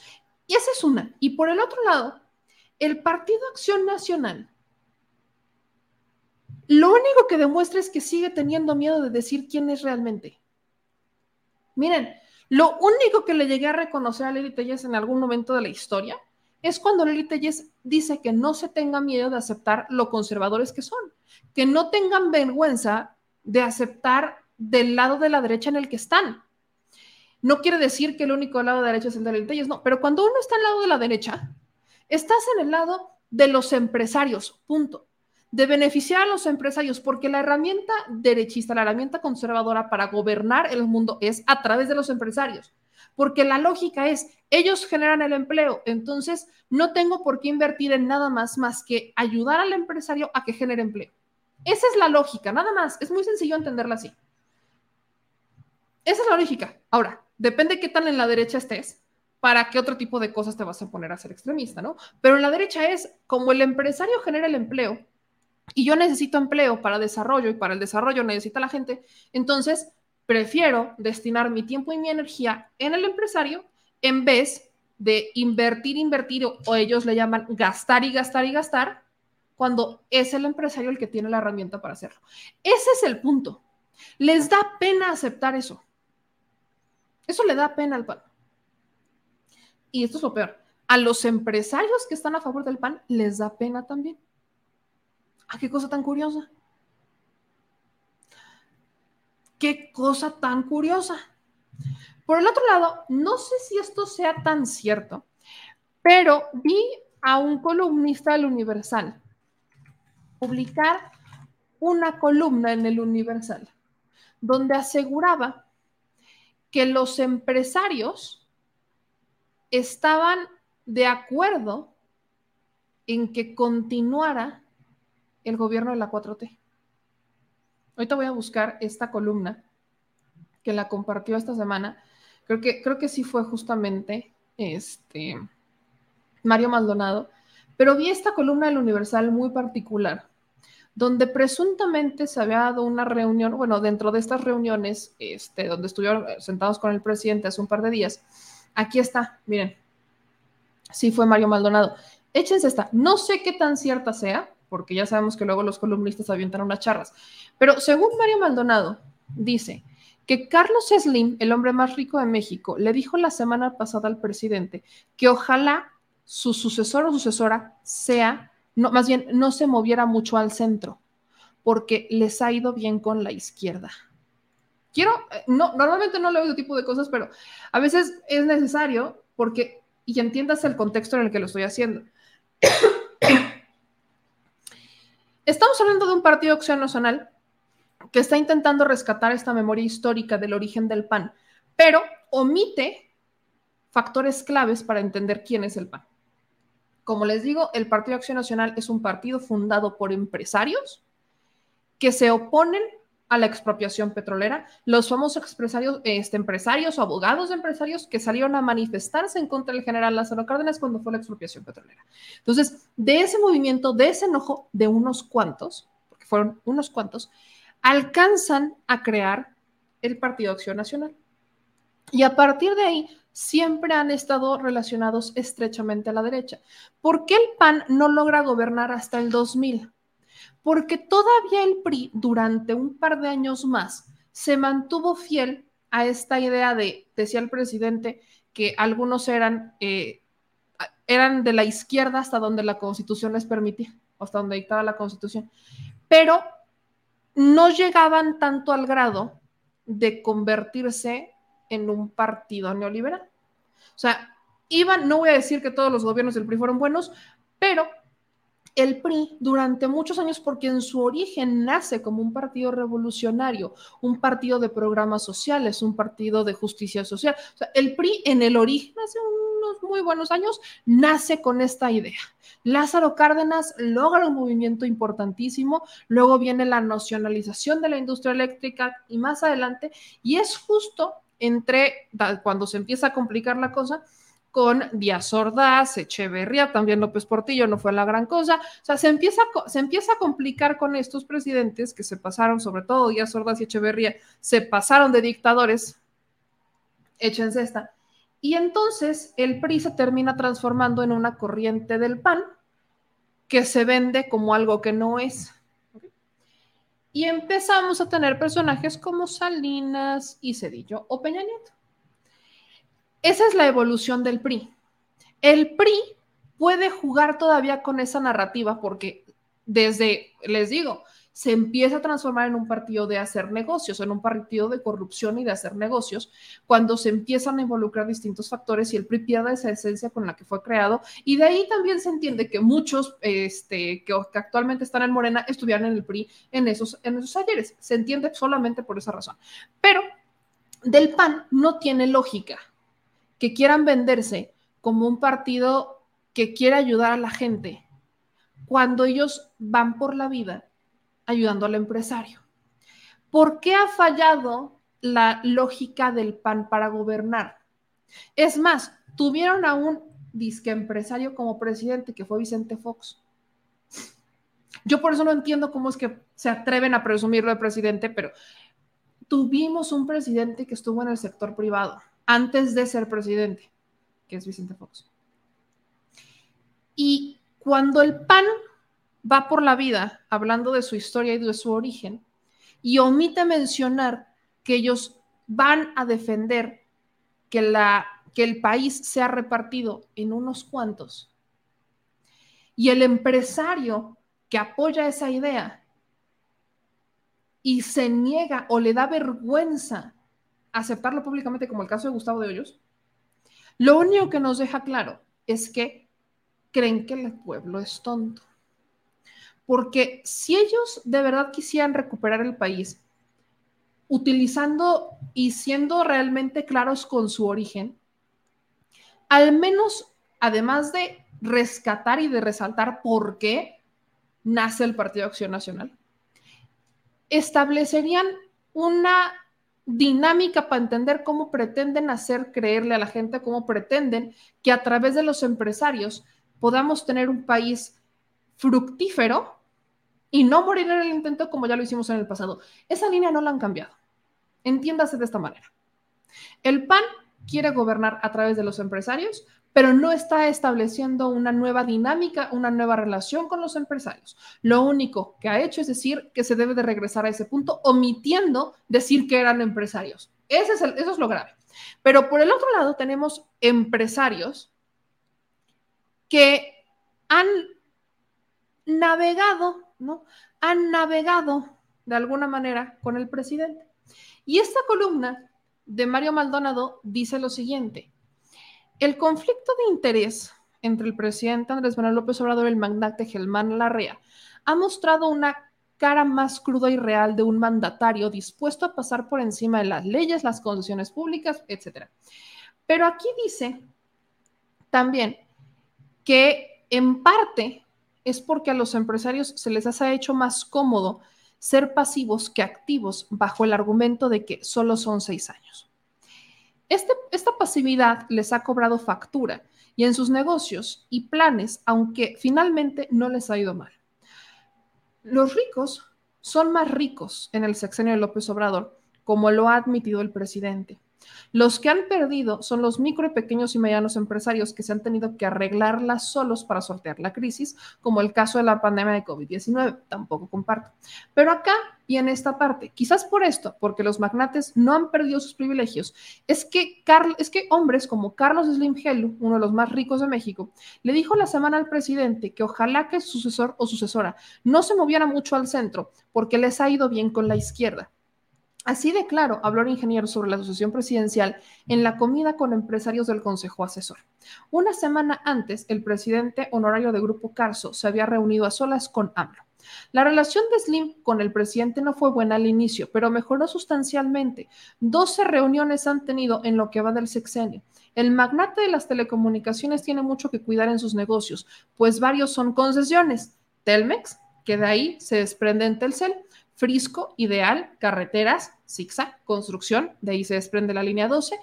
El trato condescendiente de Slim le importó muy poco al presidente, quien dos días después de la comida valpuleó públicamente a su yerno y vocero Arturo Elías Salud, a quien acusó de estar detrás de una campaña de desprestigio contra Ana Gabriela Guevara, titular de la CONADE, por el caso de las integrantes de la Selección Nacional de Natación. Entonces, ¿cuál es la dinámica aquí? Hemos visto empresarios que han emprendido o que han empezado a, o que de alguna manera dijeron, y lo dije desde hace mucho, que era mejor ganar un poco a ganar, a no ganar, ¿Qué empresarios perdieron? Porque si hubo empresarios que perdieron, pese a lo que dice Mario Maldonado.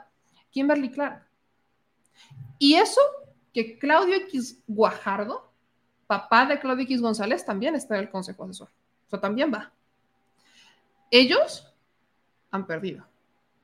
Los de la Coparmex, actual Coparmex, se mantienen estables, pero Gustavo de Hoyos, ¿qué ha pasado con muchos empresarios que se dedicaban a las factureras? El esposo de Inés Gómez Font, ellos también eran empresarios.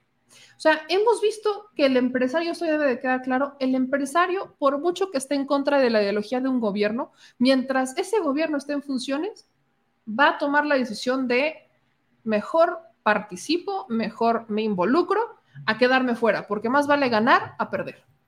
Esa es una dinámica.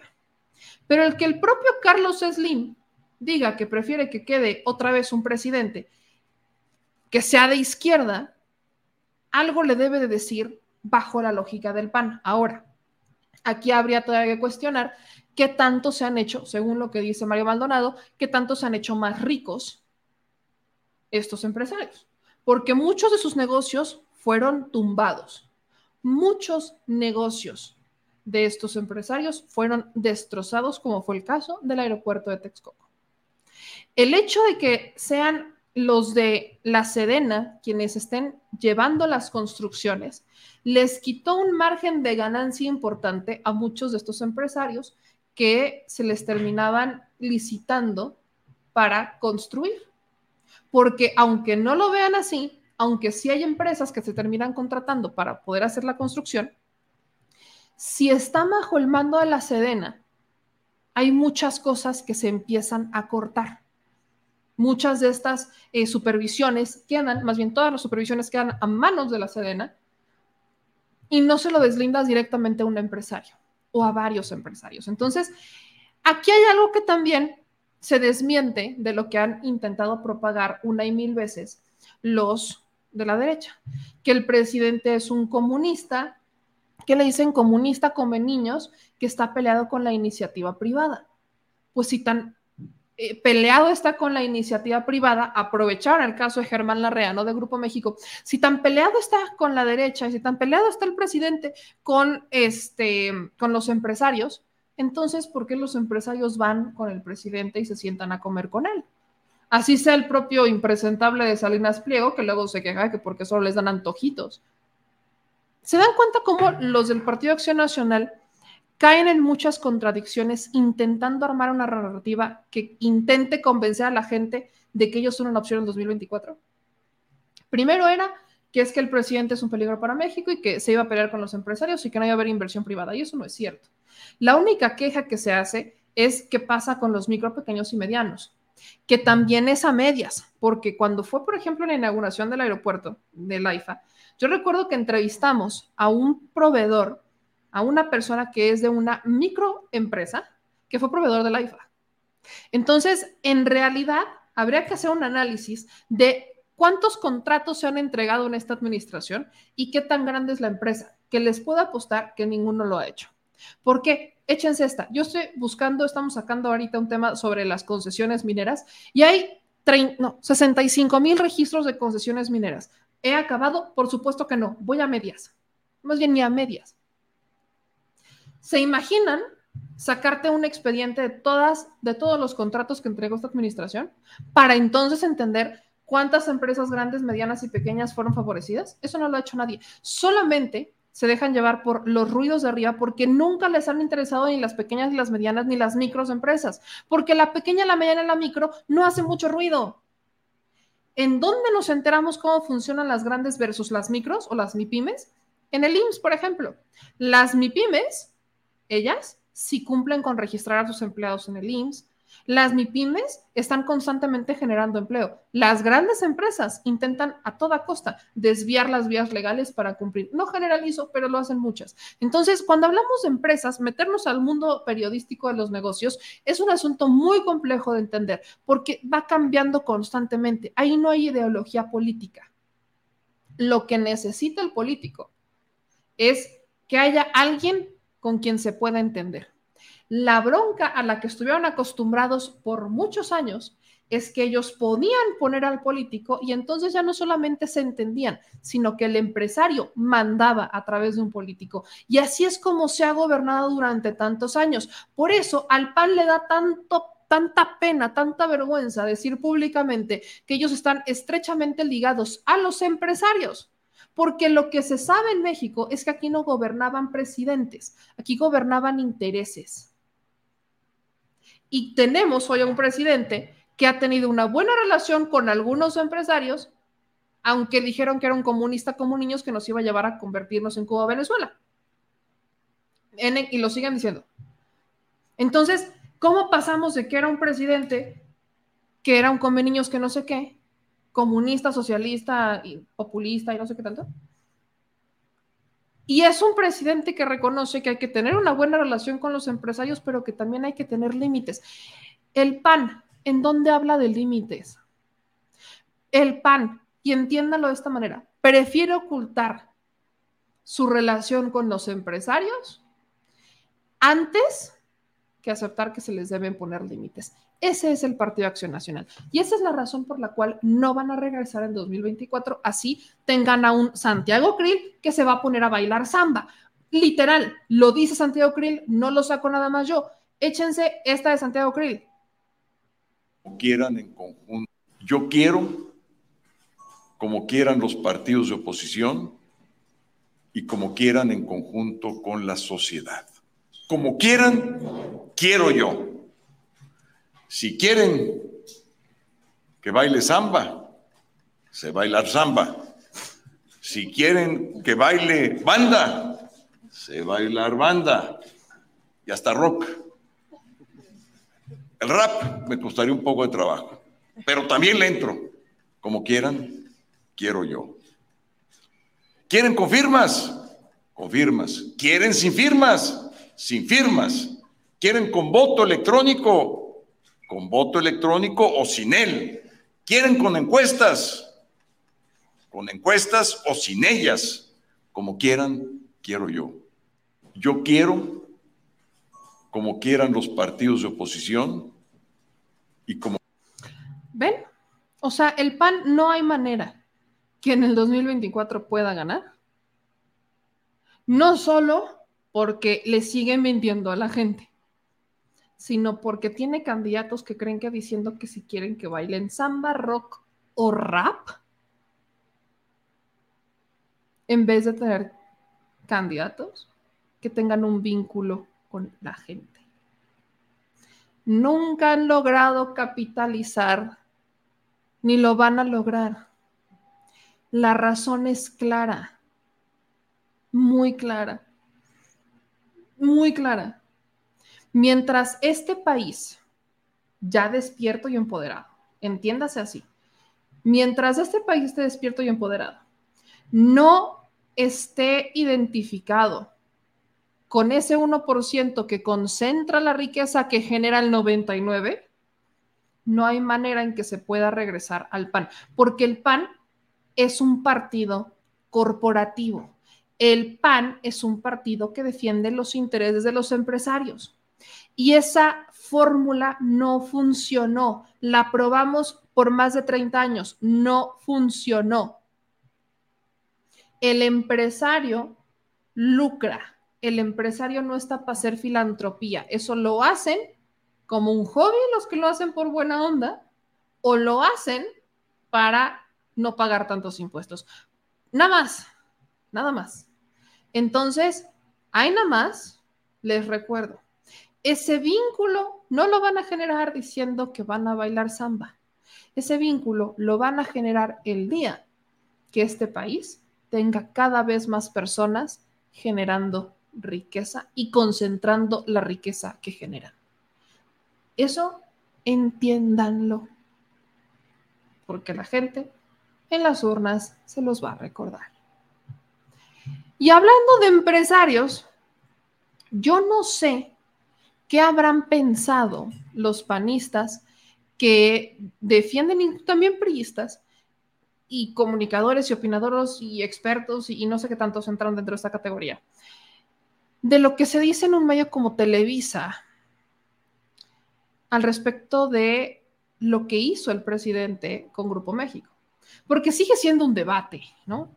Que si fue culpa del presidente que Grupo México dejara de comprar Banamex, que ya les explicamos que ni fue culpa del presidente, que ya la propia asociación bancaria dijo que no fue culpa del presidente, sino que fue una decisión de Citibanamex, que ya explicamos cómo, por qué, dónde y cuándo, que es una decisión mucho más enfocada en eh, tener mejores ganancias para sus accionistas que en este momento, pero hay, quienes no lo entienden. Y hay quienes incluso dicen que lo que hizo el presidente está mal hecho porque el presidente no tenía derecho a quitarle a Grupo México 120 kilómetros de algo que no es de Grupo México, que es de los mexicanos, pero que está concesionado. Entonces, ¿qué pasa en Televisa? Para aquellos que vienen aquí diciendo, no, es que, en tercer grado, Denise Merker dio una bonita cátedra a sus compañeros, como Sergio Sarmiento, que me encanta, este Sergio Sarmiento, como se avienta unas charras para defender lo indefendible, y terminó explicando quizás con unas palabras que a veces no podemos usar nosotros, pero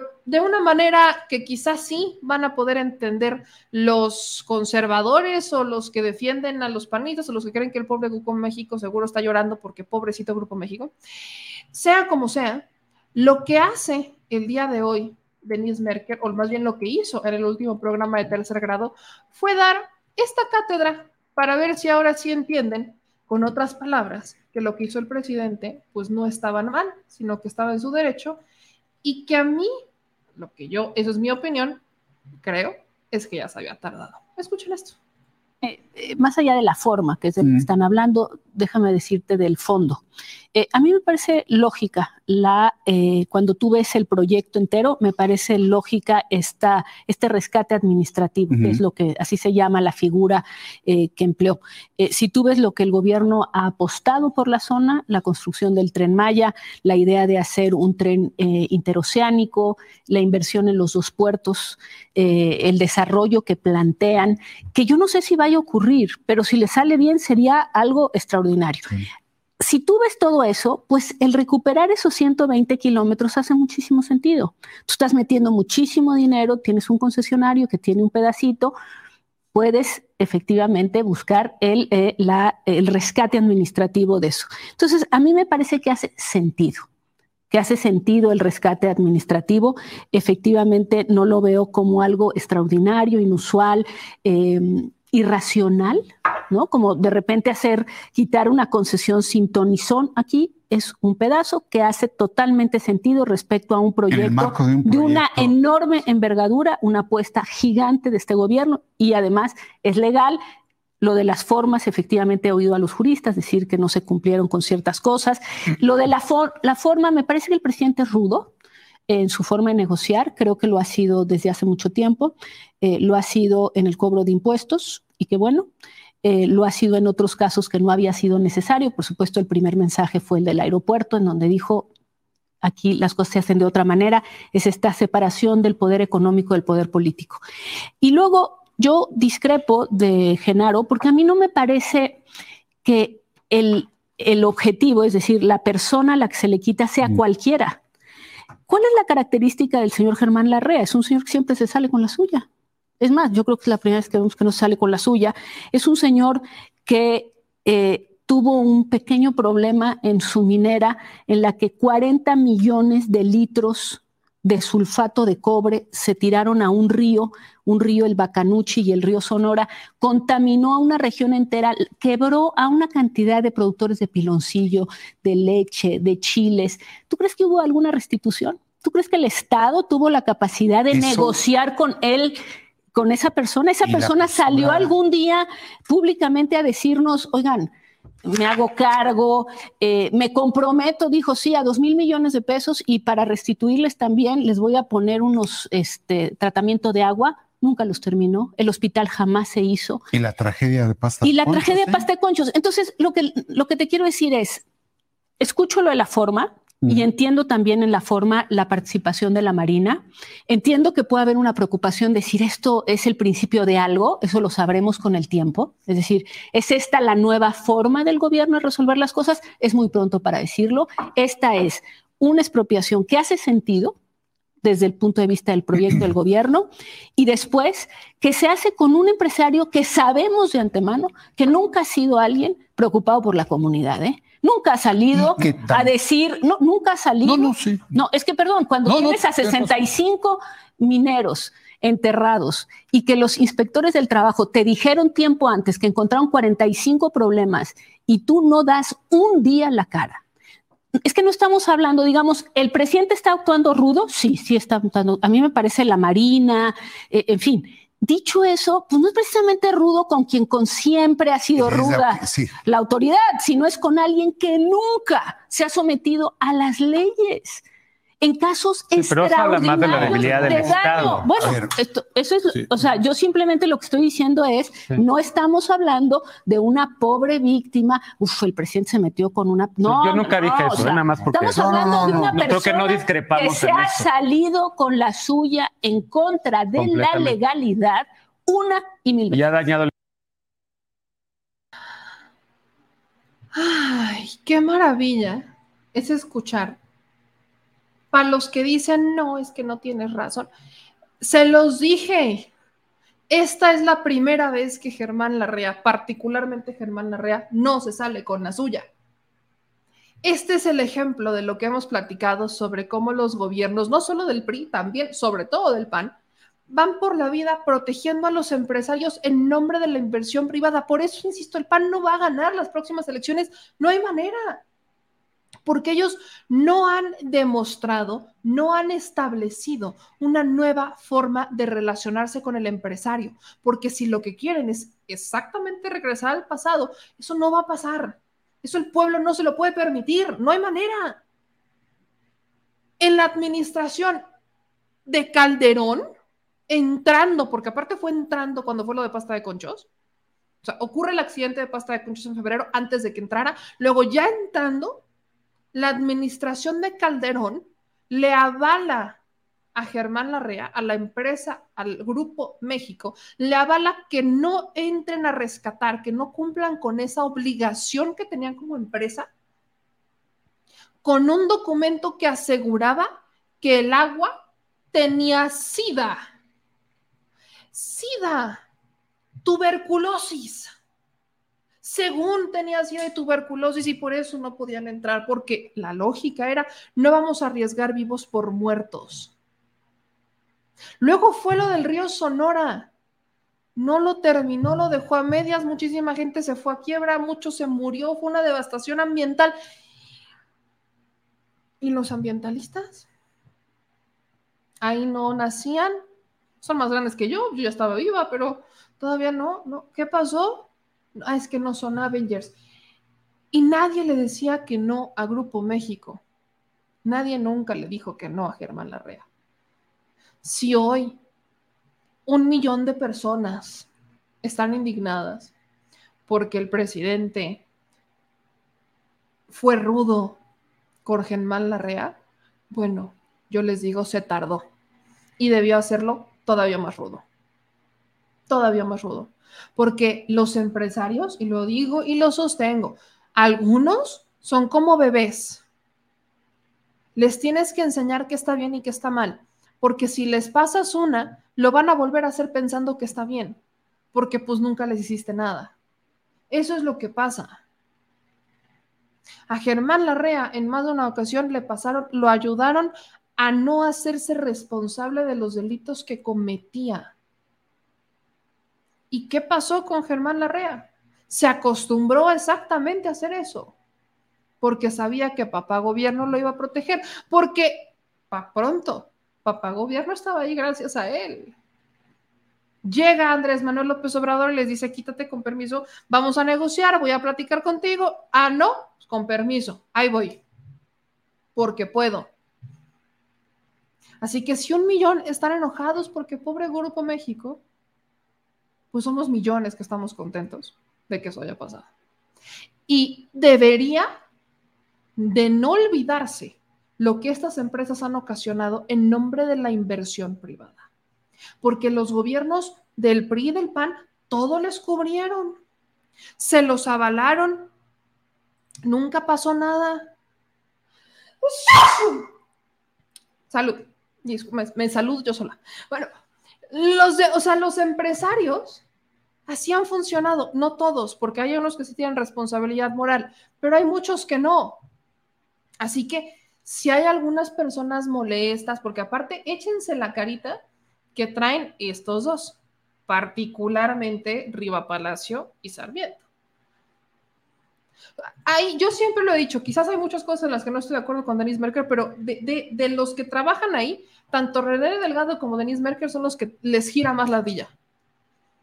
Los demás son meramente empresarios corporativos. Meramente. Meramente. Y ese es el punto al que queremos llegar. Cada vez más personas van abriendo los ojos y cada vez más personas van intentando explicar algo tan sencillo que se debería de entender tan sencillo cuando conoces el contexto del país en el que vives. Pero muchas personas se olvidan de ese contexto o cómodamente decidieron olvidarlo porque esta administración afectó sus intereses. Y ahí no solamente estoy hablando de empresarios, hay muchas personas que yo particularmente conozco que antes tenían factureras, por ejemplo. Llega Andrés Manuel, elimina las factureras y les pasó a dar el traste. Y miren que todavía me acabo de enterar que hay una que otra que todavía como que está intentando funcionar. Déjenme les investigo bien y hay una que otra. Luego, tenemos aquellas personas que tenían relación con partidos políticos o sindicatos y que en el momento en que llega el presidente López Obrador se empiezan a complicar las cosas, luego se empiezan a hacer todavía más sectarios los partidos políticos y les empiezan a quitar, o sea, digamos que indirectamente hay quienes directa y otros indirectamente se convierten en damnificados de la 4T por esta política que revolucionó a una sociedad entera y que ha empezado a cambiar el país. Entonces, son ellos los que están enojados. Así es como hay que entenderlo, porque es la única manera en la que te puedes explicar que una persona que sea incluso más grande que tú y que tenga muchos más estudios que tú, que conozca el contexto político social porque le tocó vivir mucho de ello, justifique a los políticos del PRI o del PAN y justifique a empresarios como Germán Larrea que hicieron lloraron tantito. Pero ¿saben qué es lo peor? Que ya ni siquiera es Germán Larrea. Directamente ya ni siquiera es Germán Larrea quejándose. Porque esto es lo que, no, lo que ya no les conté de, de la mañanera a la que fui este miércoles 24 de mayo. Cuando el presidente está hablando de cómo retiró la concesión y por qué, y explicó y puso un mapa para que se entendiera que solo le quitó un cachito así de todo lo que tiene de concesión Grupo México. Estaba la reportera de proceso, Dalila Escobar.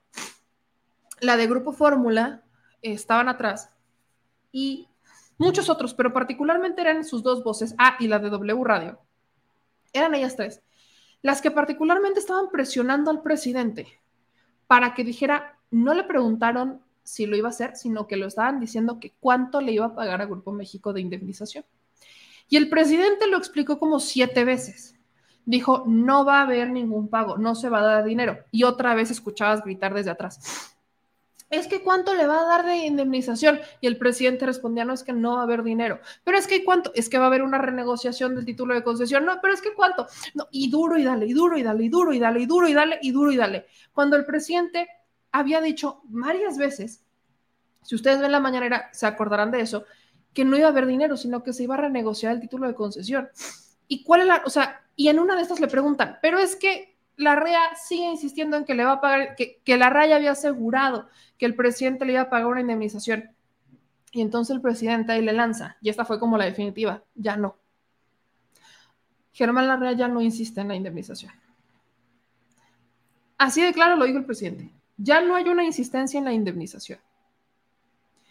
Es decir, si quizás Germán Larrea o quienes están cercanos a Larrea intentaron meter esas preguntas en la mañanera o de alguna manera existía esta presión por parte de algún sector político porque esta pregunta entrara en la mañanera, entró.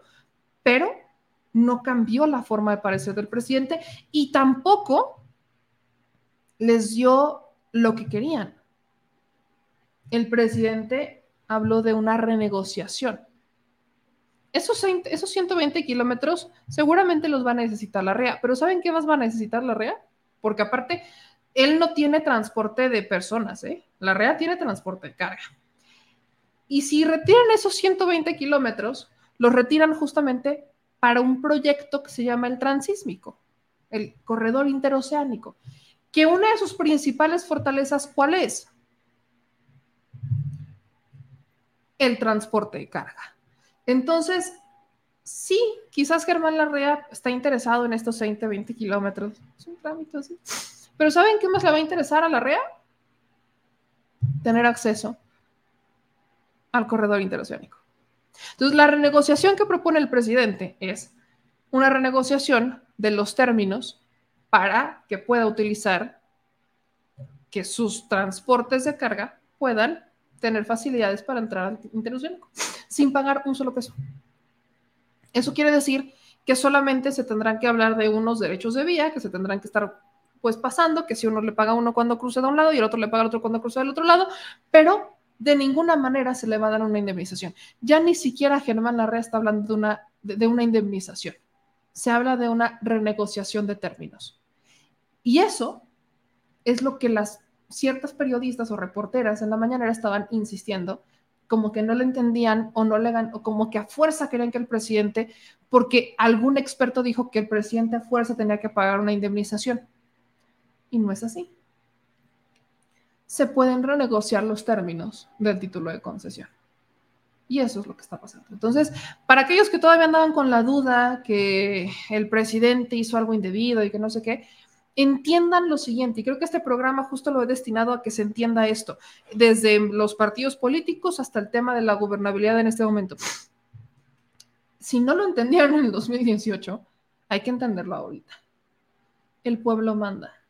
Somos un país de 140 millones de mexicanos, donde todavía hay muchísima ignorancia, donde todavía hay muchísimas necesidades, donde todavía hay muchísima apatía. Somos un país en donde votamos 92, 93 millones de personas, de esos 140 millones de mexicanos. Échense esta.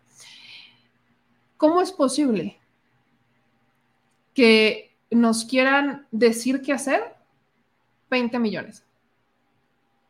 Porque son los que votan por el PRI o por el PAN y el PRD o Movimiento Ciudadano. ¿Cómo es posible que 20 millones en un país demócrata, en un país democrático, decidan el futuro de 140? ¿Cómo es eso posible? ¿Cómo es que eso lo avalan los que se dicen los superdemócratas? Eso no debería pasar y no deberíamos de tener votando menos de 90 millones, tendríamos que votar todos los que tenemos la posibilidad de votar, en México y en el extranjero. Y es por eso que el voto en el extranjero tampoco les agrada tanto, porque entre más personas voten en el extranjero, menos probabilidades tienen de regresar a estos gobiernos, y lo saben bien. Muy bien, porque unas, porque no son los únicos, pero son víctimas de esos gobiernos. Entonces, los paisanos que se nos fueron, a cualquier lugar entre fugas de cerebros, que fueron personas que aquí no encontraron oportunidades y las encontraron en otro lado, y aquellos que se tuvieron que ir a trabajar el campo de Estados Unidos porque su campo aquí ya no lo podían trabajar porque no les generaban ganancia y demás, donde los terminen de empoderar para votar, no hay manera que regresen en unos 40 años, no hay manera. Y esto seamos netas, no hay manera. Por eso es tanto el miedo al voto en el exterior, que ahora, como se dieron cuenta que si quieren votar, pues quieren ir a enamorarlos, ¿no? Pero la gente no es tonta. Y también para eso están ese tipo de canales de YouTube donde generamos este tipo de pláticas y conversaciones y en donde buscamos que la gente tenga una perspectiva distinta, que se salga de ese cuadrado de las noticias que te dan todos los días en estos programas que responden a intereses corporativos porque alguien tiene que pagar el cheque. Y durante muchos años el que pagaba el cheque era el gobierno, entonces por eso no lo cuestionaban. Pero ahora, como ya tiene que ser el empresario el que tiene que meterle más de su bolsa para pagar los cheques, no es que todavía no es que el gobierno no pague, porque todavía mete dinero, pero ya es más el empresario, pues ahora ya cambian las noticias. Así que hay quienes tenemos que hacer este equilibrio desde las distintas trincheras de redes sociales distintos programas nativos de redes sociales tienen que empezar a hacer la diferencia, porque es la diferencia que hace la audiencia, es la diferencia que hacen ustedes. Y esa diferencia estás viendo que está generando un impacto también en los medios tradicionales, donde tienes personas como Denise Merkel diciendo cosas que seguramente no le van a gustar ni a su jefe, ni tampoco a sus compañeritos, como Sergio Sarmiento, que su cara es, es que su cara es para hacer de verdad un meme. Vean la cara de Sarmiento. La cara de Sarmiento es épica es hermosa. O sea, es una cara de... No, no, no vi el episodio completo porque seguramente Sarmiento se sacó una charra por ahí, porque luego le encanta decir que los, lo que es claramente un soborno, él dice que son aguinaldos, ¿no? Entonces, por eso es importante hacer este equilibrio, para que vean que sí tiene un impacto en la sociedad y también tiene un impacto lo que dice la gente, lo que dicen y hace la gente, la movilidad, la forma en la que nosotros participamos y nos activamos, sí funciona. Sí funciona y funciona bien. Por eso no la podemos soltar. Y por eso yo insisto, el mayor legado que va a dejar el presidente Andrés Manuel López Obrador es que la gente participe. Ese es el legado que va a dejar. Le llaman polarización. No es polarización. Es que hoy el micrófono lo tienen a quienes durante años se lo negaron y son mayoría. Y no solamente retumba lo que dicen, sino que hace eco. Entonces, imagínense escuchar por primera vez las voces que durante años hiciste como que no existían. Imagínate que ahora lo que dices en, en un programa de televisión que no puedes ver en la televisión, ¿no? Que no la puedes ver en televisión, que estás, si acaso si la transmiten en redes sociales la verás, pero si por televisión no puedes ver lo que la gente te dice. Pero imagínate que después de un programa de televisión te metes a redes sociales y ves que la gente se te está yendo encima. ¿Cuál es la justificación que este ¿Quién lo hizo? Sergio Aguayo dijo esto. Cuando empezó a ver que la gente lo criticaba por lo que escribía, Sergio Aguayo dijo que eran bots. Entonces, pasaron de no escucharlos a decir que es que son bots, porque no creen que se les pueda criticar, porque durante años se creyeron intocables. Es más, échense esta. Las opiniones más radicales que existían dentro de este sector del círculo rojo que nos gobernaba era Denise Dresser. Denise Dresser. Hoy Denise Dresser por primera vez está escuchando las voces que no están de acuerdo con ella y son muchas. Les digo, retumban y hacen eco. ¿Y qué pasa? Es que son bots. Esa es la manera más fácil. Por eso yo le respondo a los bots, porque detrás de un bot hay alguien. Hay alguien que friega por querer, nada más. Entonces, entiéndase que de este despertar ya nadie lo para.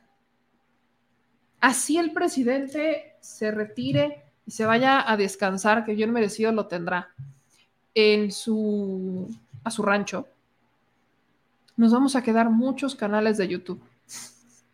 A mí me dicen que estoy comiendo, no, estoy alérgica, se los dije al inicio, fue mi disclaimer inicial, estoy alérgica, entonces, pero hagan como, hagan como que me enchilé, si esto va a ser más sencillo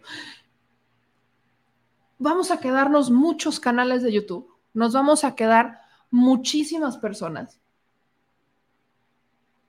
recordando una y mil veces ese legado que dejó el presidente Andrés Manuel López Obrador. Ese es el legado que dejó. Que la gente se informa, que la gente participa, que la gente se empodera, que la gente agarra el voto porque es suyo y manda la fregada a los partidos políticos. Esta transformación depende enteramente de nosotros, desde la transformación en los medios de comunicación hasta la transformación en los partidos y la transformación en los gobiernos. Eso es lo que va a pasar. Eso es lo que va a pasar. Somos nosotros. Es la sociedad organizada. Es la sociedad organizada la que va a gobernar la que se va a parar en el Congreso, la que va a organizar, la que se va a levantar. Nunca habíamos visto en la vida, escuchen esto, nunca habíamos visto en la vida que se confundieran acarreados con gente que legítimamente se organizara para ir a un evento. Esta es la primera vez en la vida que hay gente que no logra entender la diferencia porque se dan los dos fenómenos. Seguimos viendo que existen acarreados que cada vez son menos, pero todavía existen acarreados, pero también vemos gente que está dispuesta a poner de su bolsa para ir a escuchar, para ir a un evento de un político. ¿Cuánto en la historia había visto eso? ¿Cuándo lo habían visto? Nunca. En Estados Unidos estábamos acostumbrados que si iba Calderón, le decían de amentadas. Si iba Fox, amentadas. Si iba Peña, ni existía. Hoy la gente se entera que el presidente va y de cómo puedan ponen de su dinero, sacrifican un día de trabajo, que son dólares para sus familias, para ir a ver al presidente. Eso es lo que tiene tan enojados, tan furiosos a los políticos, que no han tenido oportunidad de sentarse a entender qué es lo que ha pasado. Imagínense el torbellino que los llegó a sacudir, que no han tenido ni siquiera cinco minutos para sentarse y decir qué diablos está pasando. No lo han logrado entender. No han regresado en el pasado para darse cuenta que gracias a ellos, porque ahí sí, gracias a ellos estamos en este momento. ¿Y por qué gracias a ellos? Porque ellos se encargaron de hacer que el pueblo los odiara. Ellos se encargaron de hacer que la gente estuviera hasta la madre. Ellos se encargaron de hacer que la gente se cansara. Ellos se encargaron de hacer que la gente pobre dijera estoy hasta la madre. Ellos se encargaron de empujar a todos los que habían dudado, a todos los que habíamos dudado de Andrés Manuel López Obrador, a votar por él. Fueron ellos. Así que si alguien tiene que agradecerle, si alguien tiene que si tienen, de verdad, tienen que entender que no estaríamos aquí de no haber sido por tantos errores que cometieron y que siguen cometiendo. Así que por mí, síganlos cometiendo. Mientras la gente despierte y entienda que nosotros tenemos el poder de sacar un partido político de las boletas, de borrarlo por completo de la historia, mientras nosotros sigamos impulsándonos y trabajándolo, vamos a, vamos de verdad a transformar este país. Lo vamos a transformar. Si ya lo estamos haciendo, lo vamos a hacer todavía más. Entonces, pónganse los pantalones donde los tienen, todas y todos, y sigámonos empoderando. Eso es lo que nos toca a nosotros. Rescatar esa memoria histórica y avanzar. Porque no puede seguir una minoría decidiendo lo que va a pasar con la vida y los destinos de la mayoría. Eso no puede pasar. Eso no es democracia. Eso no es democracia. Así que este mensaje va directito para todos los que van por la vía conformándose y diciendo, pues es que así es la política, así se maneja. Mis polainas, la política es para servir al pueblo. Y si no están de acuerdo con el pueblo, entonces búsquense otro trabajo porque no la van a hacer de este lado. No la van a hacer. No va a pasar. Ahora, dicen por acá, eh, aquí por ejemplo, vean, les digo que hay muchos comentarios. Vean esto. Dice Neidy Escandón, me recomendaron este canal, pero jamás lo seguiría. México nunca estuvo peor. Lo peor que le pudo pasar a México es tener este presidente. Fuera Morena y ni un voto para Claudia Sheinbaum. Ok. Por la foto que veo de Neidy Escandón, evidentemente no comulga con eh, esta ideología y está bien. Les digo, hay damnificados directos e indirectos de esta administración. Y eso es natural no estamos hablando de dos o tres personas, estamos hablando que por el PRI o por el PAN llegaron a votar en conjunto aproximadamente 20 millones de personas, pero 20 millones no representa nada en realidad. Antes, un presidente ganaba con 15 millones de votos. Andrés Manuel ganó con 33 millones de votos. Más de 30 millones de votos gana. Actualmente goza de una aprobación de más del 60% perdón y lo digo con todo respeto, pero 20 millones, mejor siéntense, hagan grupos de tres y entiendan cuál es su rol en la historia y desde dónde pueden aportar y a quién pueden aportar. Porque lo único que hacen es inventar mentiras, compartir fake news y hacer N cantidad de cosas para no aceptar la realidad. Miren, es más, échense esta. Yo me acuerdo cómo al inicio de esta administración iban por la vida compartiendo esta este, idea, porque iban compartiendo y todavía lo quisieron compartir hace un par de meses. Y no, no dudo que lo vayan a rescatar en este momento, pero empezaron a compartir un mensaje en, en redes sociales, sobre todo en Facebook, diciendo que cuando llegara Andrés Manuel López Obrador nos iba a quitar la propiedad privada. que nos iba a quitar la propiedad privada. Y que cuando llegara, iba a quitar las, nos iba a quitar nuestras casas y se las iba a repartir a todo México. Y que entonces en nuestra casa iban a terminar viviendo personas que no conocíamos. ¿Me dan cuenta? ¿Se, ¿Se dan cuenta de lo que decían? Eso es justamente uno de los argumentos. Entonces, por acá, por ejemplo, personas como Neidy Escandón, que seguramente si alguien le recomendó este canal es porque intentó ayudarla. Personas como Neidy Escandón se creen más inteligentes o creen saber más, pero se compran este tipo de noticias donde dicen que el presidente les iba a quitar su casa para repartírsela a todos. Es neta que nos iba a quitar las televisiones. Se las creen. Uno lo lee y de pronto dices, no hay manera, porque legalmente no hay manera. Pero, ¿se creen esto? Se la compran. Es increíble que gente que dice que no es ignorante sea ignorante y no se dé cuenta. Pero bueno, eso pasa, a veces los ignorantes no se dan cuenta. Y fíjense que a veces no quise, no me gusta a veces usar la palabra ignorante porque inmediatamente la relacionan con las personas que no tienen eh, estudios. Y no, ojo, los ignorantes no son las personas que no están titulados, que no estudiaron, no, ellos son personas que quizás algunos, eh, algunas personas no sabrán leer y no sabrán escribir pero eso no los hace ignorantes.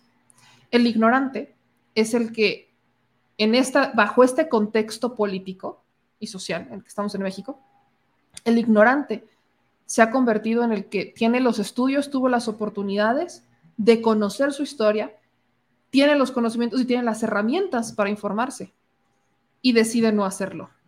Ese es el nuevo ignorante. Así tal cual. Debería de estar en la RAE. El nuevo ignorante en México es el que tiene, tuvo las oportunidades, tuvo, tiene las herramientas para informarse, para investigar, para, tiene herramientas, tuvo oportunidades, tuvo estudios y decide creerse las mentiras y creer todo lo que le digan sin cuestionar y sin chistar, así sea descabellado desde el inicio. Esa es la bronca. Y eso no distingue de edades, no distingue de razas, no distingue de géneros, no, no distingue. Así es esto. Y muchas de estas personas que entran dentro de esta categoría de ignorantes, también con doctorado se puede ser ignorante, eh, hablando 20 y 30 idiomas, pueden ser ignorantes, no importa, ¿eh? Lamentablemente, lamentablemente, son los que creen que deberían de llevar las riendas del país. Por eso subestiman demasiado al pueblo. Hay gente que no tiene estudios, que es brillante.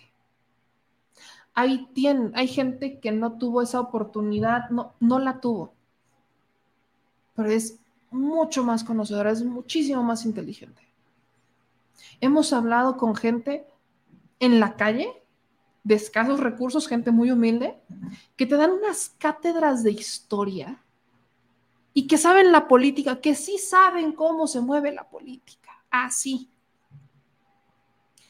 Y para estas personas que se sienten superiores por estar preparados y porque el presidente no usa un traje ferragamo y unos zapatos ferragamo, no, no les pasan en su radar Así que dicen ahí, eh, nos, dicen totonacos, pues nos dirán lo que quieran, pero un debate no lo aguantan.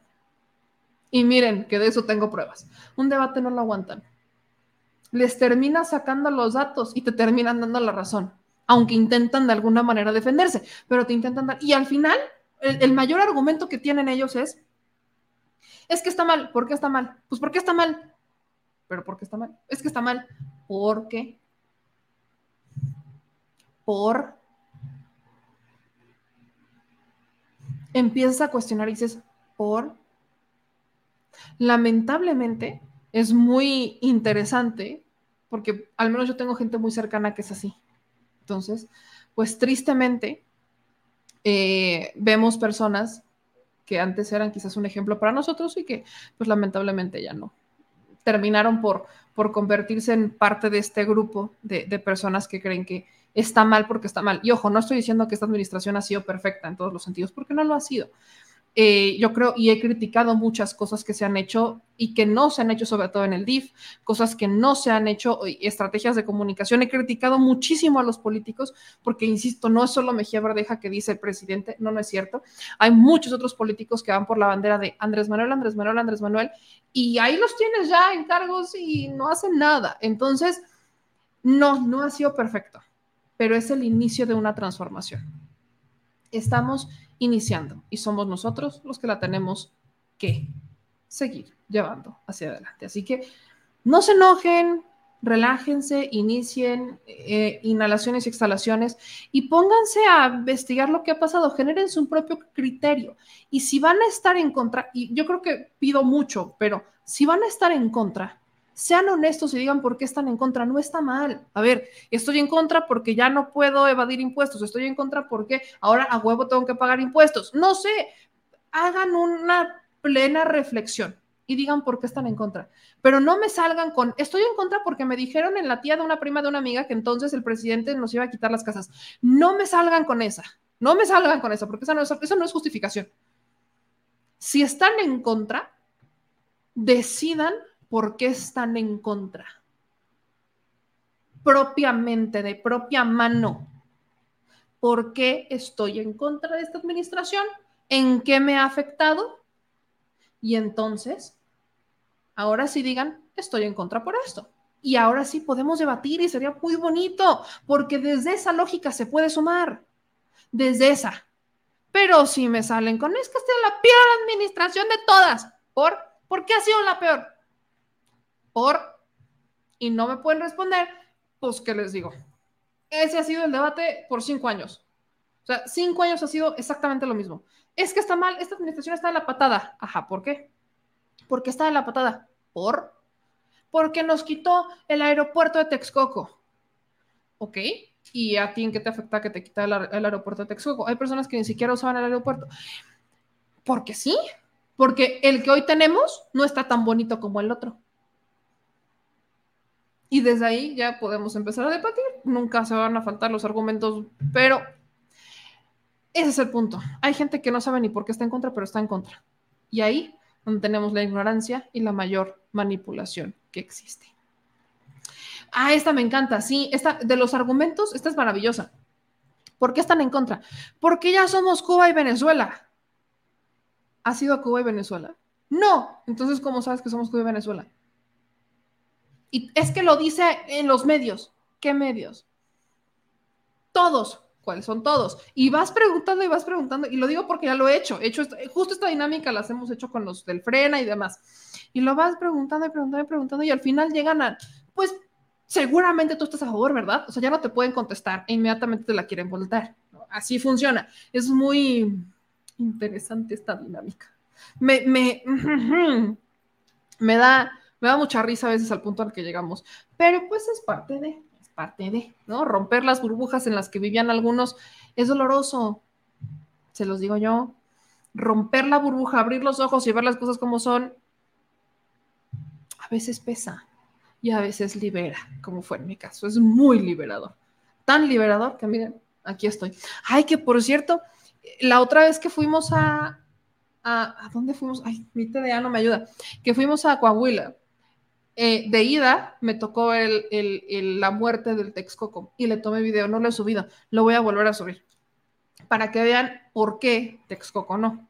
Está súper inundado, así se ven los laguitos y todo, pero bueno, eh, es maravilloso. Ahora, vamos a hablar de temas internacionales porque, uy, hoy ando contenta. Fíjense, resulta, resalta y acontece que sabíamos, ayer platicábamos cómo Ron DeSantis el gobernador de Florida ya lanzó su campaña para las internas de los republicanos, las primarias de los republicanos, y quiere ser presidente de Estados Unidos.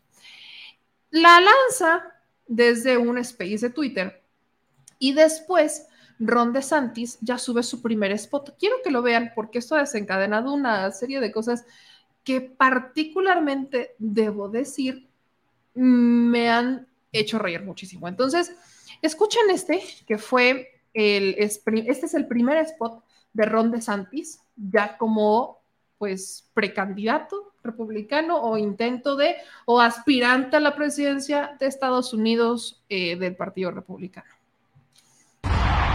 Our border is a disaster. Crime infests our cities. The federal government makes it harder for families to make ends meet, and the president flounders. But decline is a choice. Success is attainable, and freedom is worth fighting for. Righting the ship requires restoring sanity to our society, normalcy to our communities, and integrity to our institutions. Truth must be our foundation, and common sense can no longer be an uncommon virtue.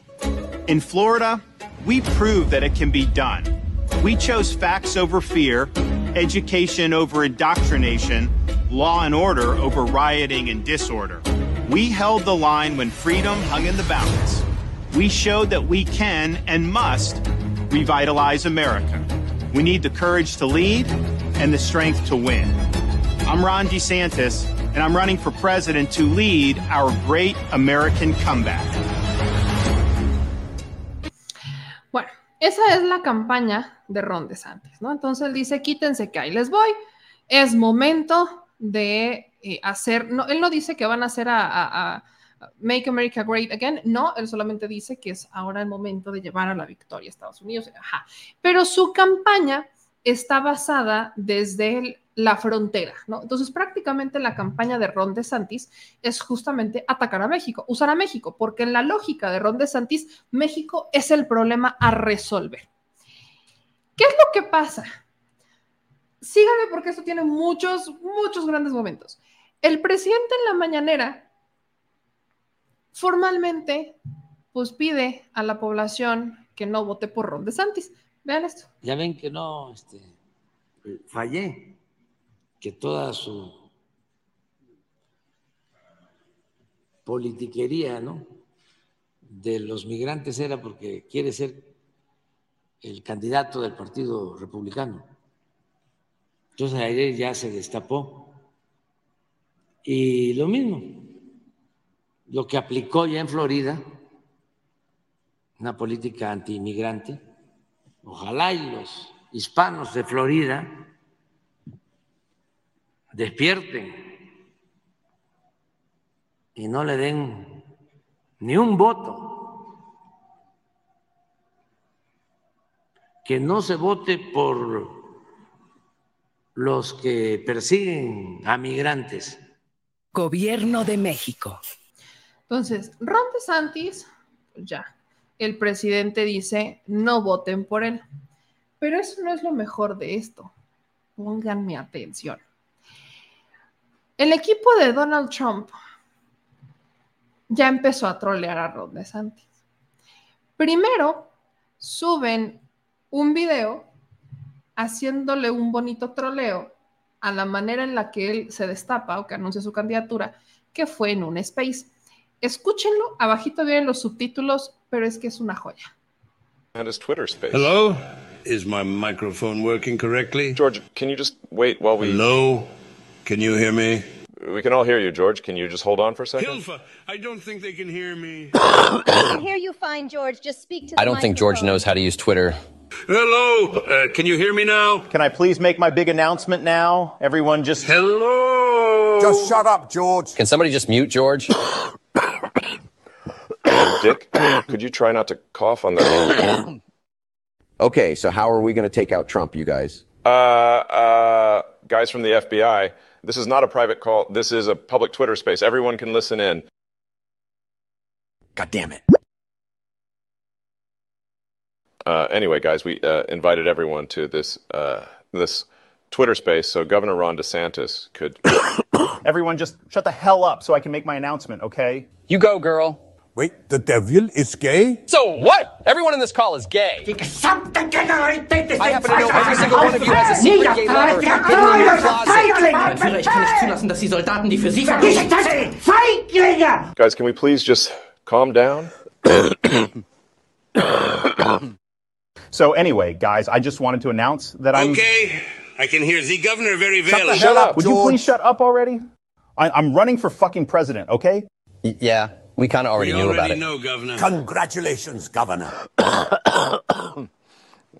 Uh, well, that concludes our Twitter space for today. Thank you to all of our. Hold your horses, Elon. The real president is going to say a few words. The devil, I'm going to kick your ass very soon. Hitler, you're already dead. Dick Cheney sounds like you'll be joining Hitler very soon. Klaus Schwab and George Soros, I'm putting both your asses in jail. And Ron DeSanctimonious can kiss my big, beautiful 2024 presidential ass. Trump 2024, baby. Let's go. La neta está muy chistoso. Para los que no alcanzaron a ver, véanlo en su celular para que lo puedan leer, pero es prácticamente un troleo en donde pues están en una conversación, pues están haciendo un- una burla del, del space de Twitter en donde está Elon Musk, Ron DeSantis, meten a George Soros y empiezan a, a- meten también está el FBI, está el diablo, eh, Hitler y demás, ¿no? Entonces, lo que dicen aquí es como todo esto, lo que intentan hacer en la campaña de Trump, es decir, quiénes están detrás de Ron DeSantis para esta postulación. Y al final entra Trump y dice Trump que prácticamente los va a mandar a todos a la fregada, ¿no? Dice que va a meter a uno a la, que va a meter a George Soros y a este a Klaus Schumer, que los va a meter a prisión, este, o sea, quítense que ahí les voy, ¿no? Entonces, lo que hace Trump es burlarse de el de Space de Ron DeSantis, de la manera en la que él sale, y además exhibir quiénes están detrás de la campaña de Ron DeSantis, que ya mencionando a George Soros, ya tenemos un temazo. Pero no se quedó ahí. O sea, este fue el troleo, esta fue la burla de Donald Trump. Pero en sus redes sociales, Trump publica otro video. Y este video sí le va a calar a Ron DeSantis, porque lo que hace Donald Trump es recordarle a Ron DeSantis que si es gobernador de Florida, es por Donald Trump. Y entonces ahí hace una recapitulación en este video de cómo Ron DeSantis, incluso en una entrevista acepta o en, un discurso acepta que Trump no tenía por qué apoyarlo porque prácticamente era una causa perdida. Y es con el apoyo de Donald Trump que Ron DeSantis se termina convirtiendo en gobernador de Florida. Así que vean este, que pasamos de la burla al trancazo de Donald Trump a Ron DeSantis. DeSantis was struggling big time in his primary race for governor of Florida. Polls revealed DeSantis was failing so bad, he was losing by a staggering 17 points. Then, DeSantis was saved by the endorsement of President Trump. Trump's support was so powerful, just days after the endorsement, DeSantis took a commanding lead that propelled him to being elected governor. I'd like to thank our president for standing by me when it wasn't necessarily the smart thing to do. You're welcome, Ron. Unfortunately, instead of being grateful, DeSantis is now attacking the very man who saved his career. Isn't it time DeSantis remembers how he got to where he is? Make America great again. Build the wall. Then Mr. Trump said, You're fired. I love that part. Truth is, there's only one person who can make America great again. I'm Donald J. Trump, and I approve this. Sí, señores, se van a poner muy rudas las, eh, las primarias. Se va a poner muy ruda esta campaña entre DeSantis y Trump. Para todos los que están del otro lado, para todos los que nos llegan a ver en Estados Unidos, ya empezó, está canijo. Donald Trump no es, o sea, Donald Trump no es un personaje que vaya a querer perder esto, o sea, no, no quiere perder esta presidencia. Ya fue presidente cuatro años, quiere volver a ser presidente cuatro años y quieren frenar a toda costa que llegue Trump. Miren, honestamente, no soy fan de Trump, pero mucho menos soy fan de Ron DeSantis. Mucho menos. O sea, no hay manera. No hay manera. Y lo que está diciendo este último spot, que imagínense, si este es el primero, imagínense cómo van a ser los demás, de Donald Trump en contra de Ron DeSantis es, le estás dando la espalda a la única persona que te ayudó a ser gobernador. Entonces, exactamente lo que dice Miguel de León es súper cierto. Trump le está diciendo, yo te puse en ese pedestal y cuando yo quiera, te bajo. Así que, ven, la política internacional no es tan aburrida después de todo. No solo en México, nos damos con todo, también en Estados Unidos. Es muy importante recordar que también es importante monitorear las elecciones, así como lo estamos haciendo con las de Guatemala, con las de Estados Unidos, porque eso define mucho el futuro económico y comercial de México y también del mundo. Así que habrá que ver qué va a pasar. Y así empiezan las batallas electorales en Estados Unidos. Trump dándole un trancazote a Ron DeSantis. Hasta el momento no he visto a Ron DeSantis responder. Creo que ya se quedó tirado, pero probablemente va a responder. ¿Quién sabe? Ya veremos. Así que, amigos de Estados Unidos, saquen también ustedes sus propias conclusiones. Ya nos vamos, así que vamos a leer lo prometido es deuda. Vamos a leer sus comentarios. Dice Gloria, es lo que merece nuestro presidente que está dando desde las 6 de la mañana parada con su gabinete por el amor que le tiene a México, a su pueblo y a todos nosotros. Se dice que si llega Trump se acaba la guerra con Ucrania. Trump dijo que él si llega va a terminar la guerra con Ucrania. habrá que ver. Dice Karina que le recordaron un capítulo de Los Simpson. El abuelo Simpson, estamos en problemas, necesitamos un charlatán. Gringos, sí son muy fáciles de impresionar con un circo. Sí. Luego aquí dicen Donald Trump ganará las elecciones, Trump es fuerte y muchas personas lo siguen. Se está poniendo bueno el virote polaco. Político es sinónimo de hipócrita. Mm, a ver, en los comentarios que tengo destacados por acá, me dice María José que Botello en Guanajuato sí la aceptaron, pero no para que juegue para gobernador en Guanajuato. Hay dos morenistas, que es uno, una es la senadora Antares y la otra es, y el otro, perdón, es Ricardo Sheffield. Entonces, habrá que ver porque Bárbara Botello está diciendo que ella va a ser candidata, o sea, que va a pelear por ser la candidata de Morena en Guanajuato. Entonces, habrá que ver si efectivamente, y espero que lo que dice María José sea cierto.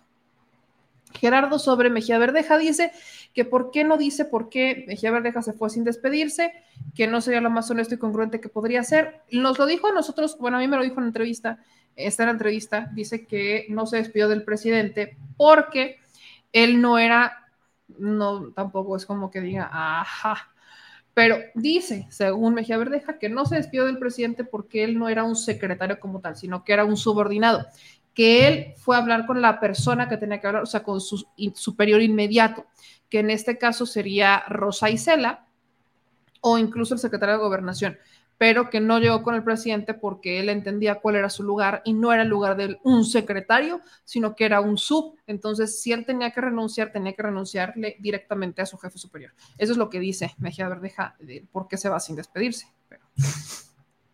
Alondra nos manda 65 pesos de superchat y dice, estamos en un proyecto de nación con el presidente. Yo soy de Coahuila, Verdeja no va a ganar, no es honesto porque se pronuncia como 4T.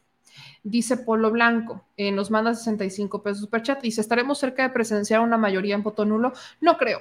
Es muy raro que la gente haga un voto nulo. Eh, el voto nulo a veces solamente lo... A veces, eh, no, ¿cómo explicarlo? El voto nulo no es tan normal que se haga porque va justo con esta idea de que si se nulifica el voto vas a beneficiar al, al partido que es este mayoritario, el que tiene más poder en ese momento. Eh, ya les expliqué por qué es eso, pero además normalmente el voto nulo lo hacen, digamos, quienes tienen más indecisión o quienes han metido un poco más a la política y la han profundizado o quienes simplemente van por la vía y dicen, pues yo no quiero a nadie, pero sí quiero votar. Es una mezcla, el voto, el voto nulo es una mezcla entre quiero votar y quiero participar, pero no quiero regalarle mi voto a nadie. Es complicado que veamos una mayoría de voto nulo, casi no pasa, porque normalmente no vemos personas que no quieran votar por alguien, ir a votar. Digamos que lo más usual es que no vayan a votar de plano. Ese es el tema. Eh, o que quizás tengan un gallo muy fuerte para algún otro cargo, pero para los demás no. Entonces, más o menos ahí está la relación. Todavía no, no creo que lleguemos ni siquiera a una mayor de voto nulo cerca. No, no creo que pase. Dice Maki, nos manda 20 dólares super chat.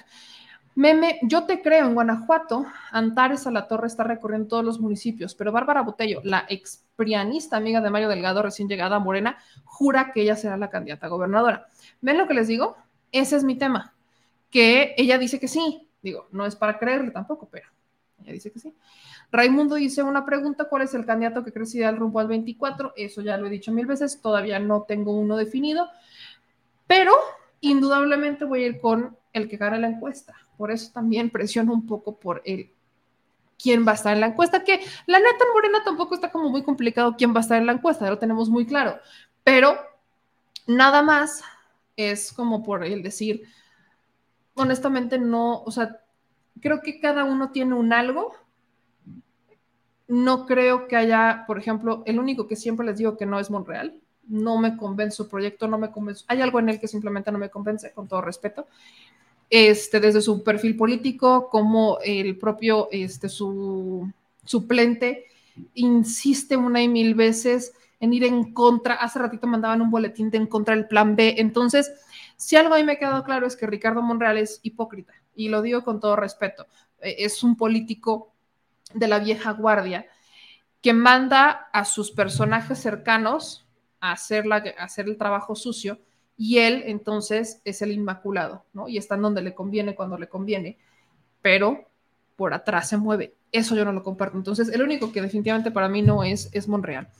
En el caso de Ebrard, miren, no voy a decir que sea malo, pero a veces muchos tenemos la duda, personalmente yo tengo esta duda, de si este sería un buen momento para Ebrard, sobre todo hablando del proyecto de Nación. Por eso es que he estado intentando entrevistar a Ebrard para poder hacer esas preguntas. De ahí también radica él, porque quiero entrevistar a todos los aspirantes a la presidencia para poder generarme un criterio propio resolviendo dudas que de por sí yo tengo y que muchos de ustedes me comparten.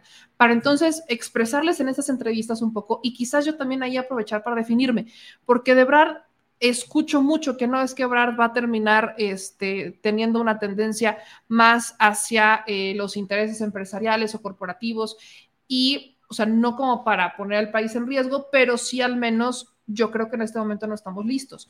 Yo creo que todavía tenemos que enfocarnos en resolver los problemas internos muy claros, muchos más temas sociales, justicia social, el tema de la tierra, eh, la basificación de maestros, de doctores, médicos, o sea, creo que todavía hace falta mucho profundizar aquí dentro como para entonces enfocarnos un poco más en lo que pasa afuera. No creo que estemos en ese momento y a Ebrard veo que su inclinación es un poco más hacia eh, enfocarse un poco en lo extranjero no tanto en lo interno. Entonces, no estoy tan segura de que este sea el momento. No digo que sea malo, simplemente digo que este no creo que sea el momento de parar, quizás en una siguiente. Pero esa es mi percepción hasta este momento y sin entrevistarlo. El caso de Adán Augusto, me queda clarísimo que si llegara Adán Augusto, se va a enfocar, o sea, va, va a darle una continuidad al presidente con un enfoque en el sureste mexicano. Entonces, sería un enfoque de vamos a continuar con el proyecto justo en el sureste porque aparte es de Tabasco, o sea, como de enfocarlo a rescatar otra vez y terminar por detonar el sureste mexicano. Y Claudia Sheinbaum creo que tendría un enfoque muy científico, o sea, de hacer un poco lo que hizo en la Ciudad de México y llevarlo al plano nacional. Este, quizás de Claudia Sheinbaum lo que me preocupa un poco son a veces algunos perfiles que pudiera tener cerca, este, pero nada más. Entonces, eso es lo que tengo hasta este momento. Si se dan cuenta, no, no tengo uno definido. Creo que cada tiene, y lo he dicho muchas veces, cada uno de los aspirantes a la presidencia en 2024 tiene un camino. El caso de Noroña, eh, cuando entrevisté a Noroña, él habla de, eh, pues de querer, por ejemplo, eh, poner comedores, ¿no? Para que la gente pueda comer tres veces al día. Él habla como más de, como tal propuestas, propuestas, porque justo lo que le preguntaba es qué propuestas tiene en la entrevista que le hice, pues era enfocarse mucho más a la gente más pobre, como de darles de comer, ese tipo de cosas, ¿no? Entonces, ahí la duda que hay un poco con Oroña es, no tiene experiencia ejecutando, su experiencia ha sido meramente legislativa, muchos, y él también lo dice, pues nunca has sido presidente, entonces no tienes experiencia como presidente, por ejemplo, ¿no? No puedes tener experiencia para un cargo que solo puedes ocupar una vez, tiene razón, pero todavía hay muchas dudas, a veces es un poco radical, ahorita lo están cuestionando durísimo por la entrevista con López Dóriga, entonces, por eso yo no tengo en este momento un gallo que decir voy con ella, voy con él, no lo tengo, honestamente no lo tengo, y se los digo neta, hay gente que no me cree, está bien, no me crean, pero no lo tengo, así que yo todavía voy a esperar, esperaré y esperaré y esperaré, todos tienen pros y contras, son humanos, todos son, tienen un lado bueno y un lado malo. Eh, con lo único que siempre les digo, definitivamente con el a la esquina es con Monreal. Y ya expliqué por qué. Pero, pues de ahí en fuera, cada uno representa un camino distinto. Y lo que sí es, ay, mi alergia, maldita sea. Lo único que sí es que sea cual sea el candidato, su compromiso tiene que estar con el pueblo. Así que para mí, el candidato ideal es el que tenga un compromiso con el pueblo, el que sea más cercano a la gente el que se logre despojar de sus intereses personales y los haga a un lado para hacer lo que la gente necesita. Ese es el candidato ideal. Todavía no veo a alguien que lo haga, así que por eso todavía no decido. Kiko Morales nos manda 10 dólares y dice, un chayotito para que le eches ganas a taparle los hocico a los burritos y burritas bot. Creo que ya se fueron. Creo que hay uno que otro que andaba aquí por un ratito, pero que ya le dio culichi y mejor agarró y se fue. Dice Francisco, me tienes mucha razón en lo que comentas. A muchos no les gusta la realidad. El único que tiene el poder para que salga adelante la 4T. Transformación es el pueblo de Chihuahua, como dice el presidente. El pueblo es el amo y manda. Si Guadiana gana, el pueblo le puede hacer una revocación de mandato y sacarlo a chingar a su madre. Eh, sí, sí puede pasar. Guadiana, y esa es otra, Guadiana no lo decía, yo, lo, yo se lo pregunto y Guadiana dice que él lo primero que haría de llegar a ser gobernador es promover la revocación de mandato. Y qué bueno que lo haga, qué bueno. Nada más que yo no comulgo con aquellos que dicen, vota por el que sea, pero para que saquen al PRI y ya después lo sacamos nosotros. Es como entrar a una relación pensando cuándo te vas a divorciar, ¿sabes? Por eso no, no comparto bajo esa lógica. Zamorita Sen dice, el millón de firmas de los conservas es lo de menos. ¿Quién chingados tiene los tamaños para ser su candidato? Lili, no mamut. A buen, a buen árbol se arriman. Dice Oscar, yo no estoy de acuerdo con lo que pasa en Coahuila, pero tampoco voy a cuestionar la decisión del genio político que es AMLO. Dice Amador, miren, el que gane es el que el pueblo se merezca. Si les resulta bueno y si no, pues a seguir adelante, se vale equivocar. Solo espero que no les pase como Nuevo León. Dice Luis, pero no entienden los obradoristas. Eh, Dadidu Durán, tenía un rato que no te veía, Dadidu. Ya, ya habíamos estado en estas horas bastante tiempo. Dice Balbina Bonilla, sí me yo abrí los ojos y hoy estoy liberada, me siento bien, apoyo a mi AMLO y la 4T, no me pierdo las mañaneras, veo a todos los resúmenes con youtubers. Dice Alejandra, veme tú, que puede ser nuestra voz y también la de los youtubers, coméntale a nuestro presidente por qué quieren callarnos, por qué no quieren que nos informen a quién le vamos a creer, queremos libertad.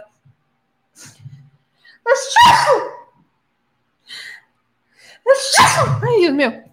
Ay, mi madre, mi alergia. ¿Quién nos quiere callar, Alejandra? Cuéntame más. A ver, aquí María me hace una denuncia que agarré un poco a medias. Dice, Meme, en el Estado de México nos dijeron que no van a contratar a los maestros interinos y no nos aceptan. En la SEP no nos dejan pasar para la contratación y no sabemos qué va a pasar con nuestros empleos, por eso queremos saber. Eh, fuimos a ver y pedí explicaciones, pero no nos dejan pasar y no sabemos qué podemos hacer. Así que muchos maestros que no dejan pasar para la recontratación. Quiero pensar que es por el proceso electoral y de ahí también se va a definir mucho, una vez que gane quien tenga que ganar, que en el Estado de México. Miren, que no les había presumido. Esta es de las pocas veces que hago esto, pero es que aquí sí vale la pena. Tengo mi propio, bueno, es que esto la van a ver al revés. Tengo mi propio cartoncito de bota así, como el que sacó la maestra de Fina en el debate. Vean esto. Entonces, para los ¿Qué es lo que decía la mesa al final? Ah, sí. Si votan por este, es corrupción. Si votan por este, es corrupción. Si votan por este, es corrupción. Si votan por este, es corrupción. Si votan por este, van a hacer historia.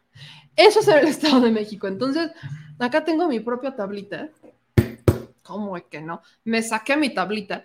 Que, me, saben que la voy a terminar transformando para usarla en diferentes procesos, para ayudarles con, con las dinámicas de explicación, está muy chida.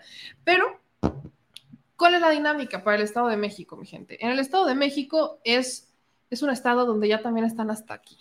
Entonces, los priistas van a hacer hasta lo imposible porque su candidata llegue. O van a hacer los panistas lo imposible para que no llegue Morena. Pero los únicos que tienen el poder de realmente hacer posible lo que ustedes necesitan son ustedes. Así que usted ve una de estas y vote por quien quiera, ¿eh? Pero si en 90 años no han hecho una diferencia, ¿qué les hace creer que la van a hacer en seis años más? es como la analogía del ex o del novio, ¿no? Tienes, estás seis años con una persona o estás mucho tiempo con una persona y la riega y la riega y lo perdonas y lo perdonas y la riega y la riega. Y esto aplica para el género que sea, ¿no? Y la riegas, la riegas y lo perdona y lo perdona y la riegas y lo perdona. Entonces, ya el día que lo vas a cortar o la vas a cortar, ese día dices, ya, ya no quiero más, vete a tu casa, adiós. Y entonces ese día, nombre, no, es que mira, yo voy a cambiar, yo eh, te voy a hacer esto y te prometo esto y te prometo esto y te prometo esto y te prometo esto y esto y esto y esto y mira que esto y que las flores y que mira que te llevo de paseo y que no, y en una semana quieren hacer lo que no hicieron en seis años de relación. ¿Qué harían ustedes? Ustedes díganme. Hay quienes les creen, porque hay quienes dicen, bueno, ya va a cambiar. Si en seis años no cambió, ¿por qué creen que va a cambiar en una semana? Ni aunque se haga un cambio de look, va a cambiar. Entonces, decidan, usen justamente esta analogía. ¿Qué pasaría si esto, si una, si, el tema de política fuera una relación? En 90 años no hicieron nada. ¿Qué van a hacer en 6? Nada. Exactamente lo mismo que pasa en una relación. Y bien lo dice Yotzi. Si en seis años de relación nunca hizo nada, ¿por qué en una semana va a cambiar de la noche a la mañana? Ya es una persona nueva, renovada y ya aprendió y que no sé qué. Y entonces, por Dios, mejor mándelo a la China. Y entonces a ver si aprende y quizás para una siguiente relación sea una persona nueva, ya te lo agradecerán, pero es un proceso complicado. Así que piensen más. Gracias a Raimundo. Este, sí, ya, bueno, te voy a tomar el, consejo. Muchas gracias. Dice Karina, eh, aquí ni una propuesta de crecimiento y continuidad del PRIAN tiene que desaparecer. Dice Alejandro, ahí yo tampoco estoy de acuerdo con AMLO, esa encuesta no respeta lo que el pueblo quiere y solo por eh, eso está rara ya mañana. Miren, algo que también hay que entender así, no podemos generalizar, no podemos decir que algo que nosotros decidimos es lo que deciden todos los demás. Eso no lo podemos hacer. Por estos mecanismos son buenos, pero la bronca es justamente el, hay que generar un consenso para tener una muestra real de lo que piensa una gran parte del pueblo. Eso lo hace a través de una encuesta. Pero si la encuesta solo la haces en un lugar donde van a beneficiar de por sí a uno solo, pues ya que te esperas, ¿verdad? Eh, dicen aquí, no, ya me pasaron a frega. Dice Felina, yo duré 10 años de novios y 21 de matrimonio y nos mandaron a la China. ¿Ves? Si en 31 años no pudo hacer algo diferente, lo terminaste. Digo, te tardaste, pero terminó. Pero, ¿ves? Les digo. Dicen acá en sus comentarios. Exacto, de media llevan casi un siglo y estamos de la patada. Creo que aunque cambiaran, no se les va a tener confianza. Eh, dicen acá, Alma, gracias por decir la verdad de lo, que Coahuila quiere. Pues ustedes todavía no sabemos lo que Coahuila quiere. ¿eh? Sabemos lo que una parte de Coahuila quiere, pero no sabemos lo que quiere todo el Estado. Así que salgan a votar y díganle al México entero, así que que todo México se entere. ¿Se acuerdan de ese programa de que todo México se entere? Bueno, que todo México se entere qué es lo que quiere Coahuila. Hagan eso. ¿Qué es lo que tiene Coahuila? ¿Qué es lo que quiere? Ahí sí, ustedes nos van a decir. Dice, no, meme, si cambiaron antes el MacPrian ganaban, hoy son perdedores. No lo creo. Pero bueno, ya nos vamos porque como se darán cuenta, no dejo de la estornudadera. Nos vemos mañana para seguir diciendo las netas al chile. Gracias a todos los que entraron a un programa que ya tenía rato que no hacíamos.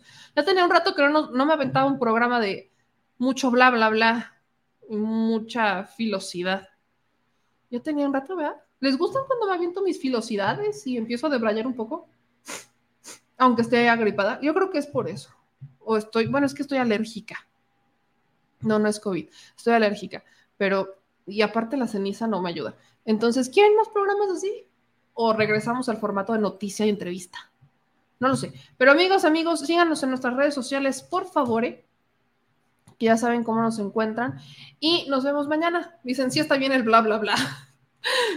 Díganme que quieren y acuérdense que también nos pueden seguir en Spotify. Ya les pegué la alergia. Pues disculpe usted de antemano. Ya vamos a descansar para que mañana estemos mejor. Ya es viernesito, de jueves a viernes. Hay que hacer una encuesta. Vamos a hacer una encuesta para ver qué quiere el pueblo. Pero bueno, les mando un abrazo, cuídense mucho y nos vemos mañana para el último programa de la semana, si Dios nos los permite. Síganos, compartan las transmisiones. Les mando un beso gigante. Gracias siempre por venir, debatir, darnos opiniones y ayudarnos a crecer y a seguir siendo cada vez más en esta bonita comunidad que dice las cosas en Chile. Soy Benjamín. Hasta mañana. Adiós.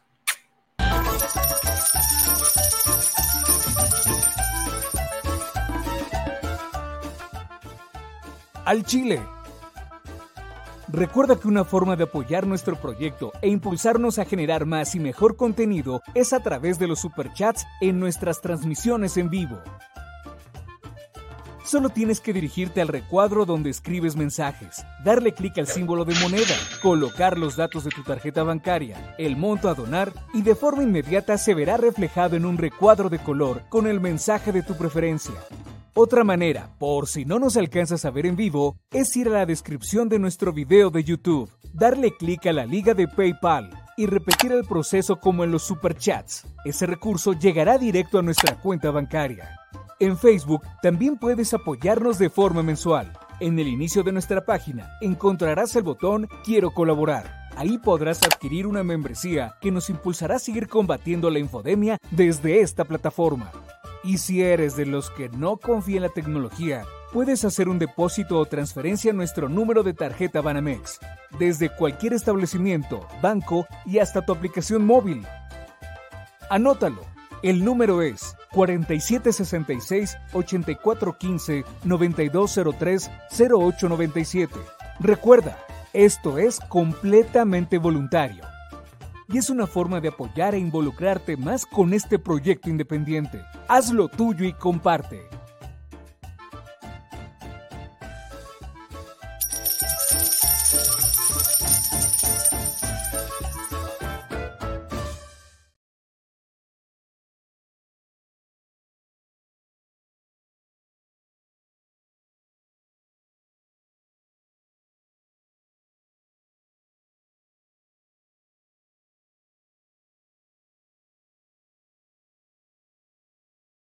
Al Chile, la indiferencia es el peor enemigo de todos y más de los animales.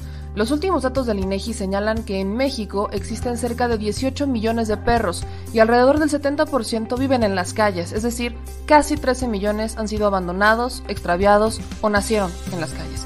Esto posiciona a México como el primer país de América Latina con mayor índice de perros abandonados y también con mayor indiferencia al tema. El abandono es un fenómeno que afecta a perros y gatos de todo tipo, no entiende de edades o de razas. El 20% de perros y el 11% de gatos abandonados son de pura raza, mientras que el resto son mestizos. Por otro lado, la mayoría de perros y gatos llegan al refugio en la edad adulta, aunque también son recogidos cachorros y animales de edad avanzada. El maltrato animal también está presente y nuestro país aún está en pañales, pese a que se está comenzando a legislar para crear sanciones más severas a quienes cometan ese tipo de delitos. Por eso es importante la participación ciudadana y pedimos tu ayuda. Es hora de dejar de callar y ayudar a darles voz a quienes siempre están ahí para darnos una patita. Educar, esterilizar, identificar, reflexionar y adoptar es básico para revertir la tendencia pero si tú no tienes la posibilidad de adoptar o rescatar, ayuda a diferentes organizaciones que ya lo hacen. Angelitos Peludos.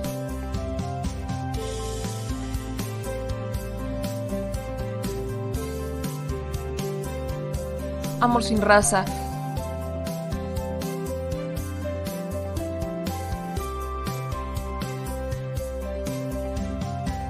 Frida Puebla,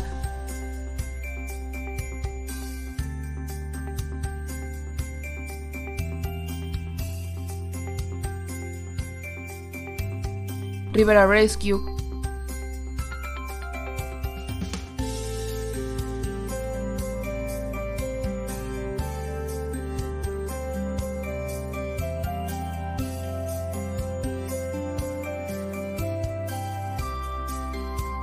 Voz Animal MX,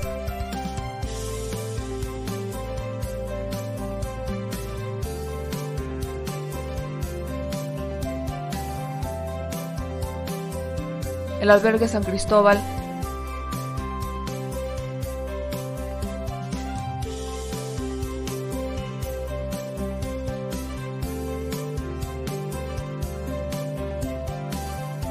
Fundación Toby,